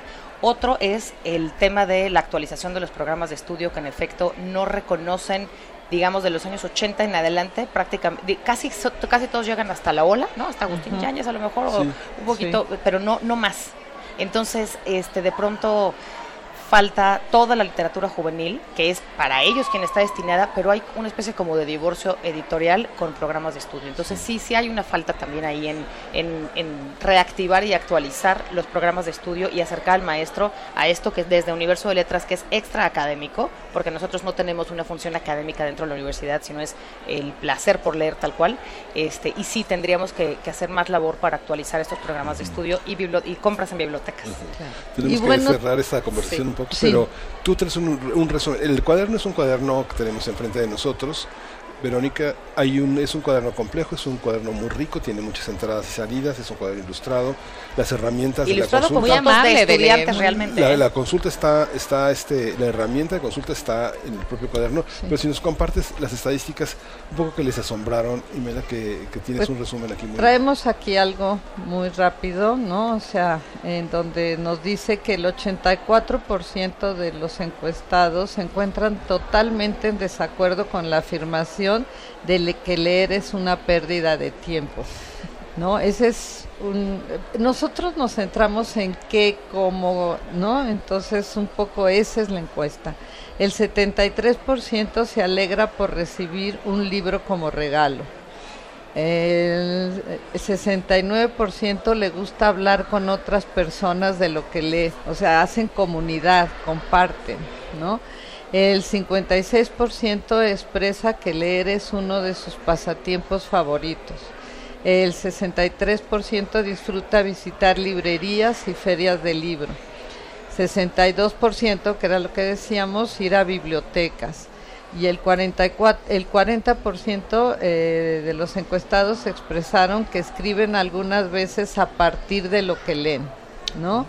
El 55% para, escribe para expresar sus emociones o pensamientos y el 42% para comunicarse con otros.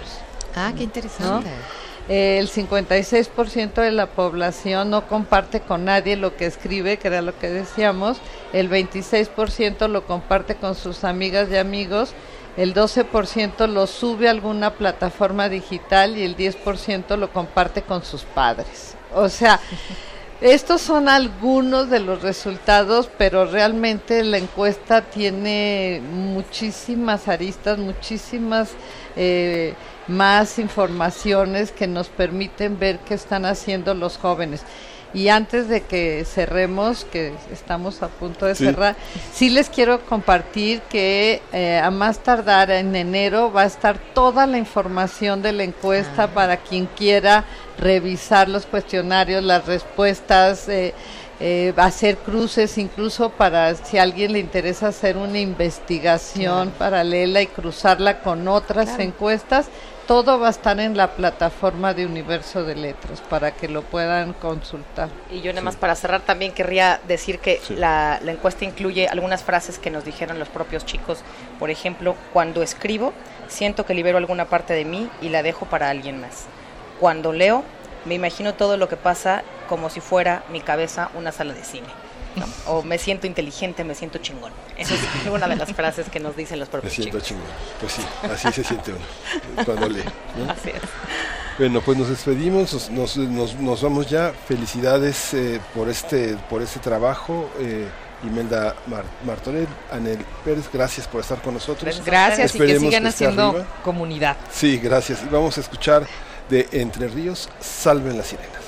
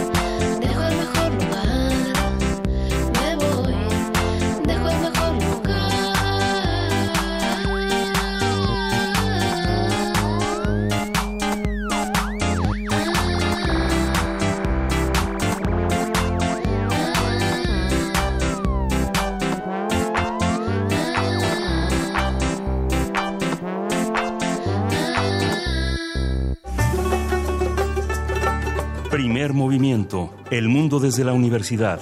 Desde la Feria Internacional del Libro de Guadalajara 2019.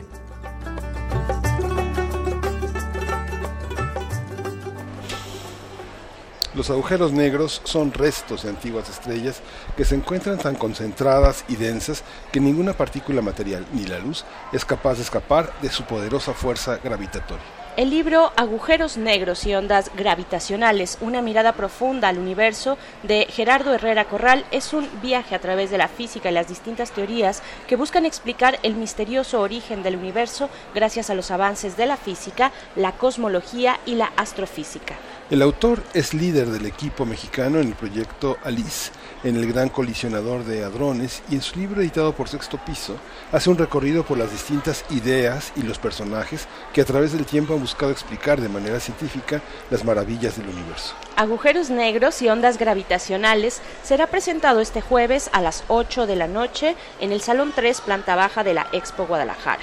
A partir de la propuesta editorial en sexto piso vamos a hablar con Gerardo Herrera sobre los agujeros negros, qué son, qué sabemos de ellos, qué falta por investigar. Y está con nosotros ya Gerardo Herrera, él es doctor en ciencias por la Universidad de Dortmund en Alemania y actualmente es investigador asociado en el Centro Europeo de Investigaciones Nucleares en Suiza. Es profesor también titular del Departamento de Física del Centro de Investigaciones de Estudios Avanzados del Politécnico Nacional, conocido como el CIMBESTAF en México. Bienvenido. Encantado de estar con ustedes. Muchas gracias por la invitación. eh, Muchas gracias, Miguel. Al contrario, eh, doctor Gerardo Herrera, pues bueno, ¿qué son? La gran, la gran pregunta, ¿qué son los agujeros negros? ¿Cómo, eh, ¿Cuál es el acercamiento de esta publicación, agujeros negros y ondas gravitacionales? Eh, sí, so- son unos objetos que han tenido uh, por mucho tiempo fascinada a la gente, yo creo, por, por lo que son, porque son eh, unas deformaciones extremas del espacio-tiempo que despierta la fantasía de la gente. De alguna manera también representan, en el imaginario colectivo, representan el final, lo decisivo, lo que no tiene vuelta atrás. Creo yo que eh, por ahí va esa fascinación de la gente por los agujeros negros. Lo que, lo que eh, me parece que puede ser interesante del libro es que se trata de contar la historia de una fotografía, que es la fotografía que hace la portada. Es la, foto- la primera vez que tenemos la fotografía de un agujero negro. Hasta el 10 de abril, cuando fue tomada esa fotografía, cuando se anunció esa fotografía, estos objetos eran especulativos. Teníamos evidencia indirecta de que existían, pero no teníamos la evidencia directa que ahora se nos aparece en la forma de esa fotografía. Entonces, eh, el libro tiene como objetivo contar un poco la historia de las ondas gravitacionales, de los agujeros negros, de la relación que existe entre ambos y, y decirle a la gente que, que están ocurriendo cosas muy importantes en la ciencia. En esa fotografía ha participado México también para Sí. poderla hacer, entonces de eso va. de eso Fue un trabajo conjunto el de esta fotografía. En la publicación de la UNAM, la Gaceta Universitaria, pues salió eh, todo un ejemplar dedicado a esta fotografía que se realizó en conjunto con distintas universidades, centros eh, científicos del mundo. Participa la UNAM, pero participa Chile, en fin, eh, un- todo un circuito de, de centros de investigación que logran esta imagen, esta primera imagen, pues es, eh, es un paso enorme, ¿no? Definitivamente, yo creo que es la, ima- es la imagen científica más importante o una de las más importantes de la ciencia en la historia de la humanidad, de ese, de ese nivel. Y efectivamente son ocho telescopios que se encuentran en diferentes lugares del mundo. Uno de ellos es el gran telescopio milimétrico que se encuentra en el pico, en, en el Parque Nacional Pico de Orizaba, en Sierra Negra, que formó parte de los ocho telescopios que construyeron esta imagen. ¿no? Así Sí. es. Este libro, editado por Sexto Piso, tiene la característica de, eh, de tener un gran riesgo de, de belleza para los lectores. Es un libro muy ilustrado, eh, hay, hay un gran trabajo iconográfico que forma parte de una, de, de un- de una investigación que corrió al- a la par del trabajo de escritura. Un poco cuéntanos cómo está este libro y por qué vale la pena leerlo, por qué vale la pena leer esta edición. Sí, Sexto Piso se caracteriza por hacer libros muy bonitos, ¿no? Son Sí. libros que se sienten Sí. bien en la mano. Sí, exacto. Eh, sí, efectivamente, hice un trabajo de ilustración extraordinario, con unos ah, diseños muy bonitos que van ayudando al lector. Pero también creo yo que eh, le puede interesar a la gente ver a la ciencia eh, en el día a día. Por eso es que hemos incluido en el libro un capítulo en el que se trata de relacionar eh, la discusión de agujeros negros con la literatura. También ha- hay un capítulo dedicado al cine, cómo es que los agujeros negros han aparecido en, las películas, comentamos de las películas en donde la gravedad de alguna manera ha sido importante, como la película Gravity o como Interestelar, o como uh, Deep Impact. En fin, hacemos uh, esa relación con el cine, con la literatura y tenemos un capítulo dedicado a la filosofía, que yo creo que será muy interesante para la gente, ver de qué manera la ciencia eh, influye de una manera directa en una filosofía muy actual que se conoce como la filosofía del universo en bloque, que creo que puede ser fascinante para las personas, darse cuenta de que las ideas de la ciencia también incursionan en la manera como entendemos hasta nuestras propias vidas. ¿no? Sí, pero también la filosofía y el pensamiento influyen en la ciencia. Digamos, muchas de las intuiciones sobre la neurobiología, sobre eh, temas de la física, ¿no? Desde, Es correcto, desde sí. Freud hasta Julio Verne, desde Sí, Julio sí, Verne sí. hasta Freud, ¿no? Es correcto, hay un diálogo, ¿no? Ah, Siempre ha habido un diálogo entre- en el mundo de las ideas, es que van y vienen y eventualmente cuajan. Así es, sí, bueno, desde Platón nos podemos ir todavía más, más atrás eh, y pensar en la caverna, por ejemplo, ¿no? Eh, el, el mundo, esta dicotomía, el mundo de las ideas y el mundo de la realidad. Por acá también nos pregunta Mayra Elizondo, que es una radioescucha frecuente en esta, en, en primer movimiento, que ella pregunta qué hay en el fondo de un agujero negro. ¿Se puede hablar de un fondo cuando hablamos de agujeros negros? ¿Y, y para qué nos sirve conocer sobre ellos? Sí, es una muy buena pregunta. Los agujeros negros son objetos que han acumulado una gran cantidad de masa y lo, lo hacen de una tal manera que en algún punto se forma un eh, horizonte de eventos, una frontera. Ese, eh, es- esa frontera eh, es algo que es atravesado por todos los objetos que caen, pero no puede regresar más nada. En cierta manera podemos decir que no sabemos qué es lo que ocurre adentro de un agujero negro debido a que hay un horizonte de sucesos que impide la salida de información. Se especula y de acuerdo con los cálculos que han pues previsto la existencia de los agujeros negros, que en el centro del agujero negro existe una singularidad. ¿Qué es una singularidad? El concepto de singularidad es un concepto matemático según el cual hay un punto y en ese punto no se puede definir nada de manera física, de manera coherente. Es, un- es una especie de infinito, un- un- una, una divergencia de todas las cosas. ¿no? Entonces probablemente en el centro de los agujeros negros exista una singularidad. Pero más que eso no sabemos mucho. Sabemos que eh, deforma al espacio y al tiempo de una manera extrema. Sabemos que el tiempo se detiene en el, en lo- en el umbral del horizonte de eventos. Sabemos que la curvatura es tal que nada puede escapar. Pero dentro del agujero negro es un gran misterio y por supuesto que hay una gran cantidad de investigaciones en esa dirección. Claro, que eh, sería muy interesante. Bueno, se nos, se nos acaba el tiempo, la verdad tenemos muy poco ya antes de dar pie a, a nuestro siguiente programa, pero sería muy interesante ver qué, eh, en, en- en qué momentos, qué tanto recurre la ciencia en sus distintas disciplinas, en sus distintas ciencias y visiones a este concepto de singularidad, ¿no? ¿Para qué lo utiliza? ¿Cómo se apoya en él una ciencia, pues, este, digamos que quiere cubrirlo todo, ¿no? De pronto.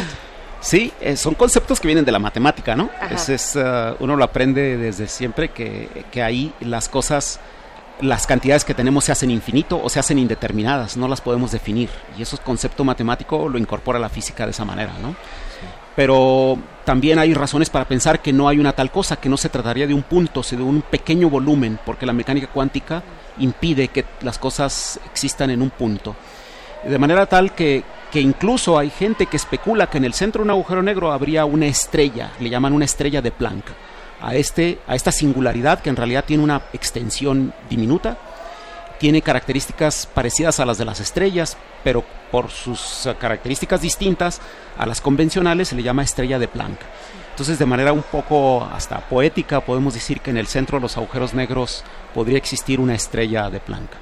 Bueno, sí, hay poesía, hay cultura. Sí. Yo creo que mucho de lo que comprendemos por, eh, bueno, de, de- de los eventos físicos y naturales, pues está alimentado también por la ciencia ficción, por lo que eh, ya comentábamos que también incluye este, este libro, estas miradas hacia la cinematografía, hacia las expresiones culturales, literarias, literarias en general, ¿no, Miguel Ángel? Sí, sí, sí.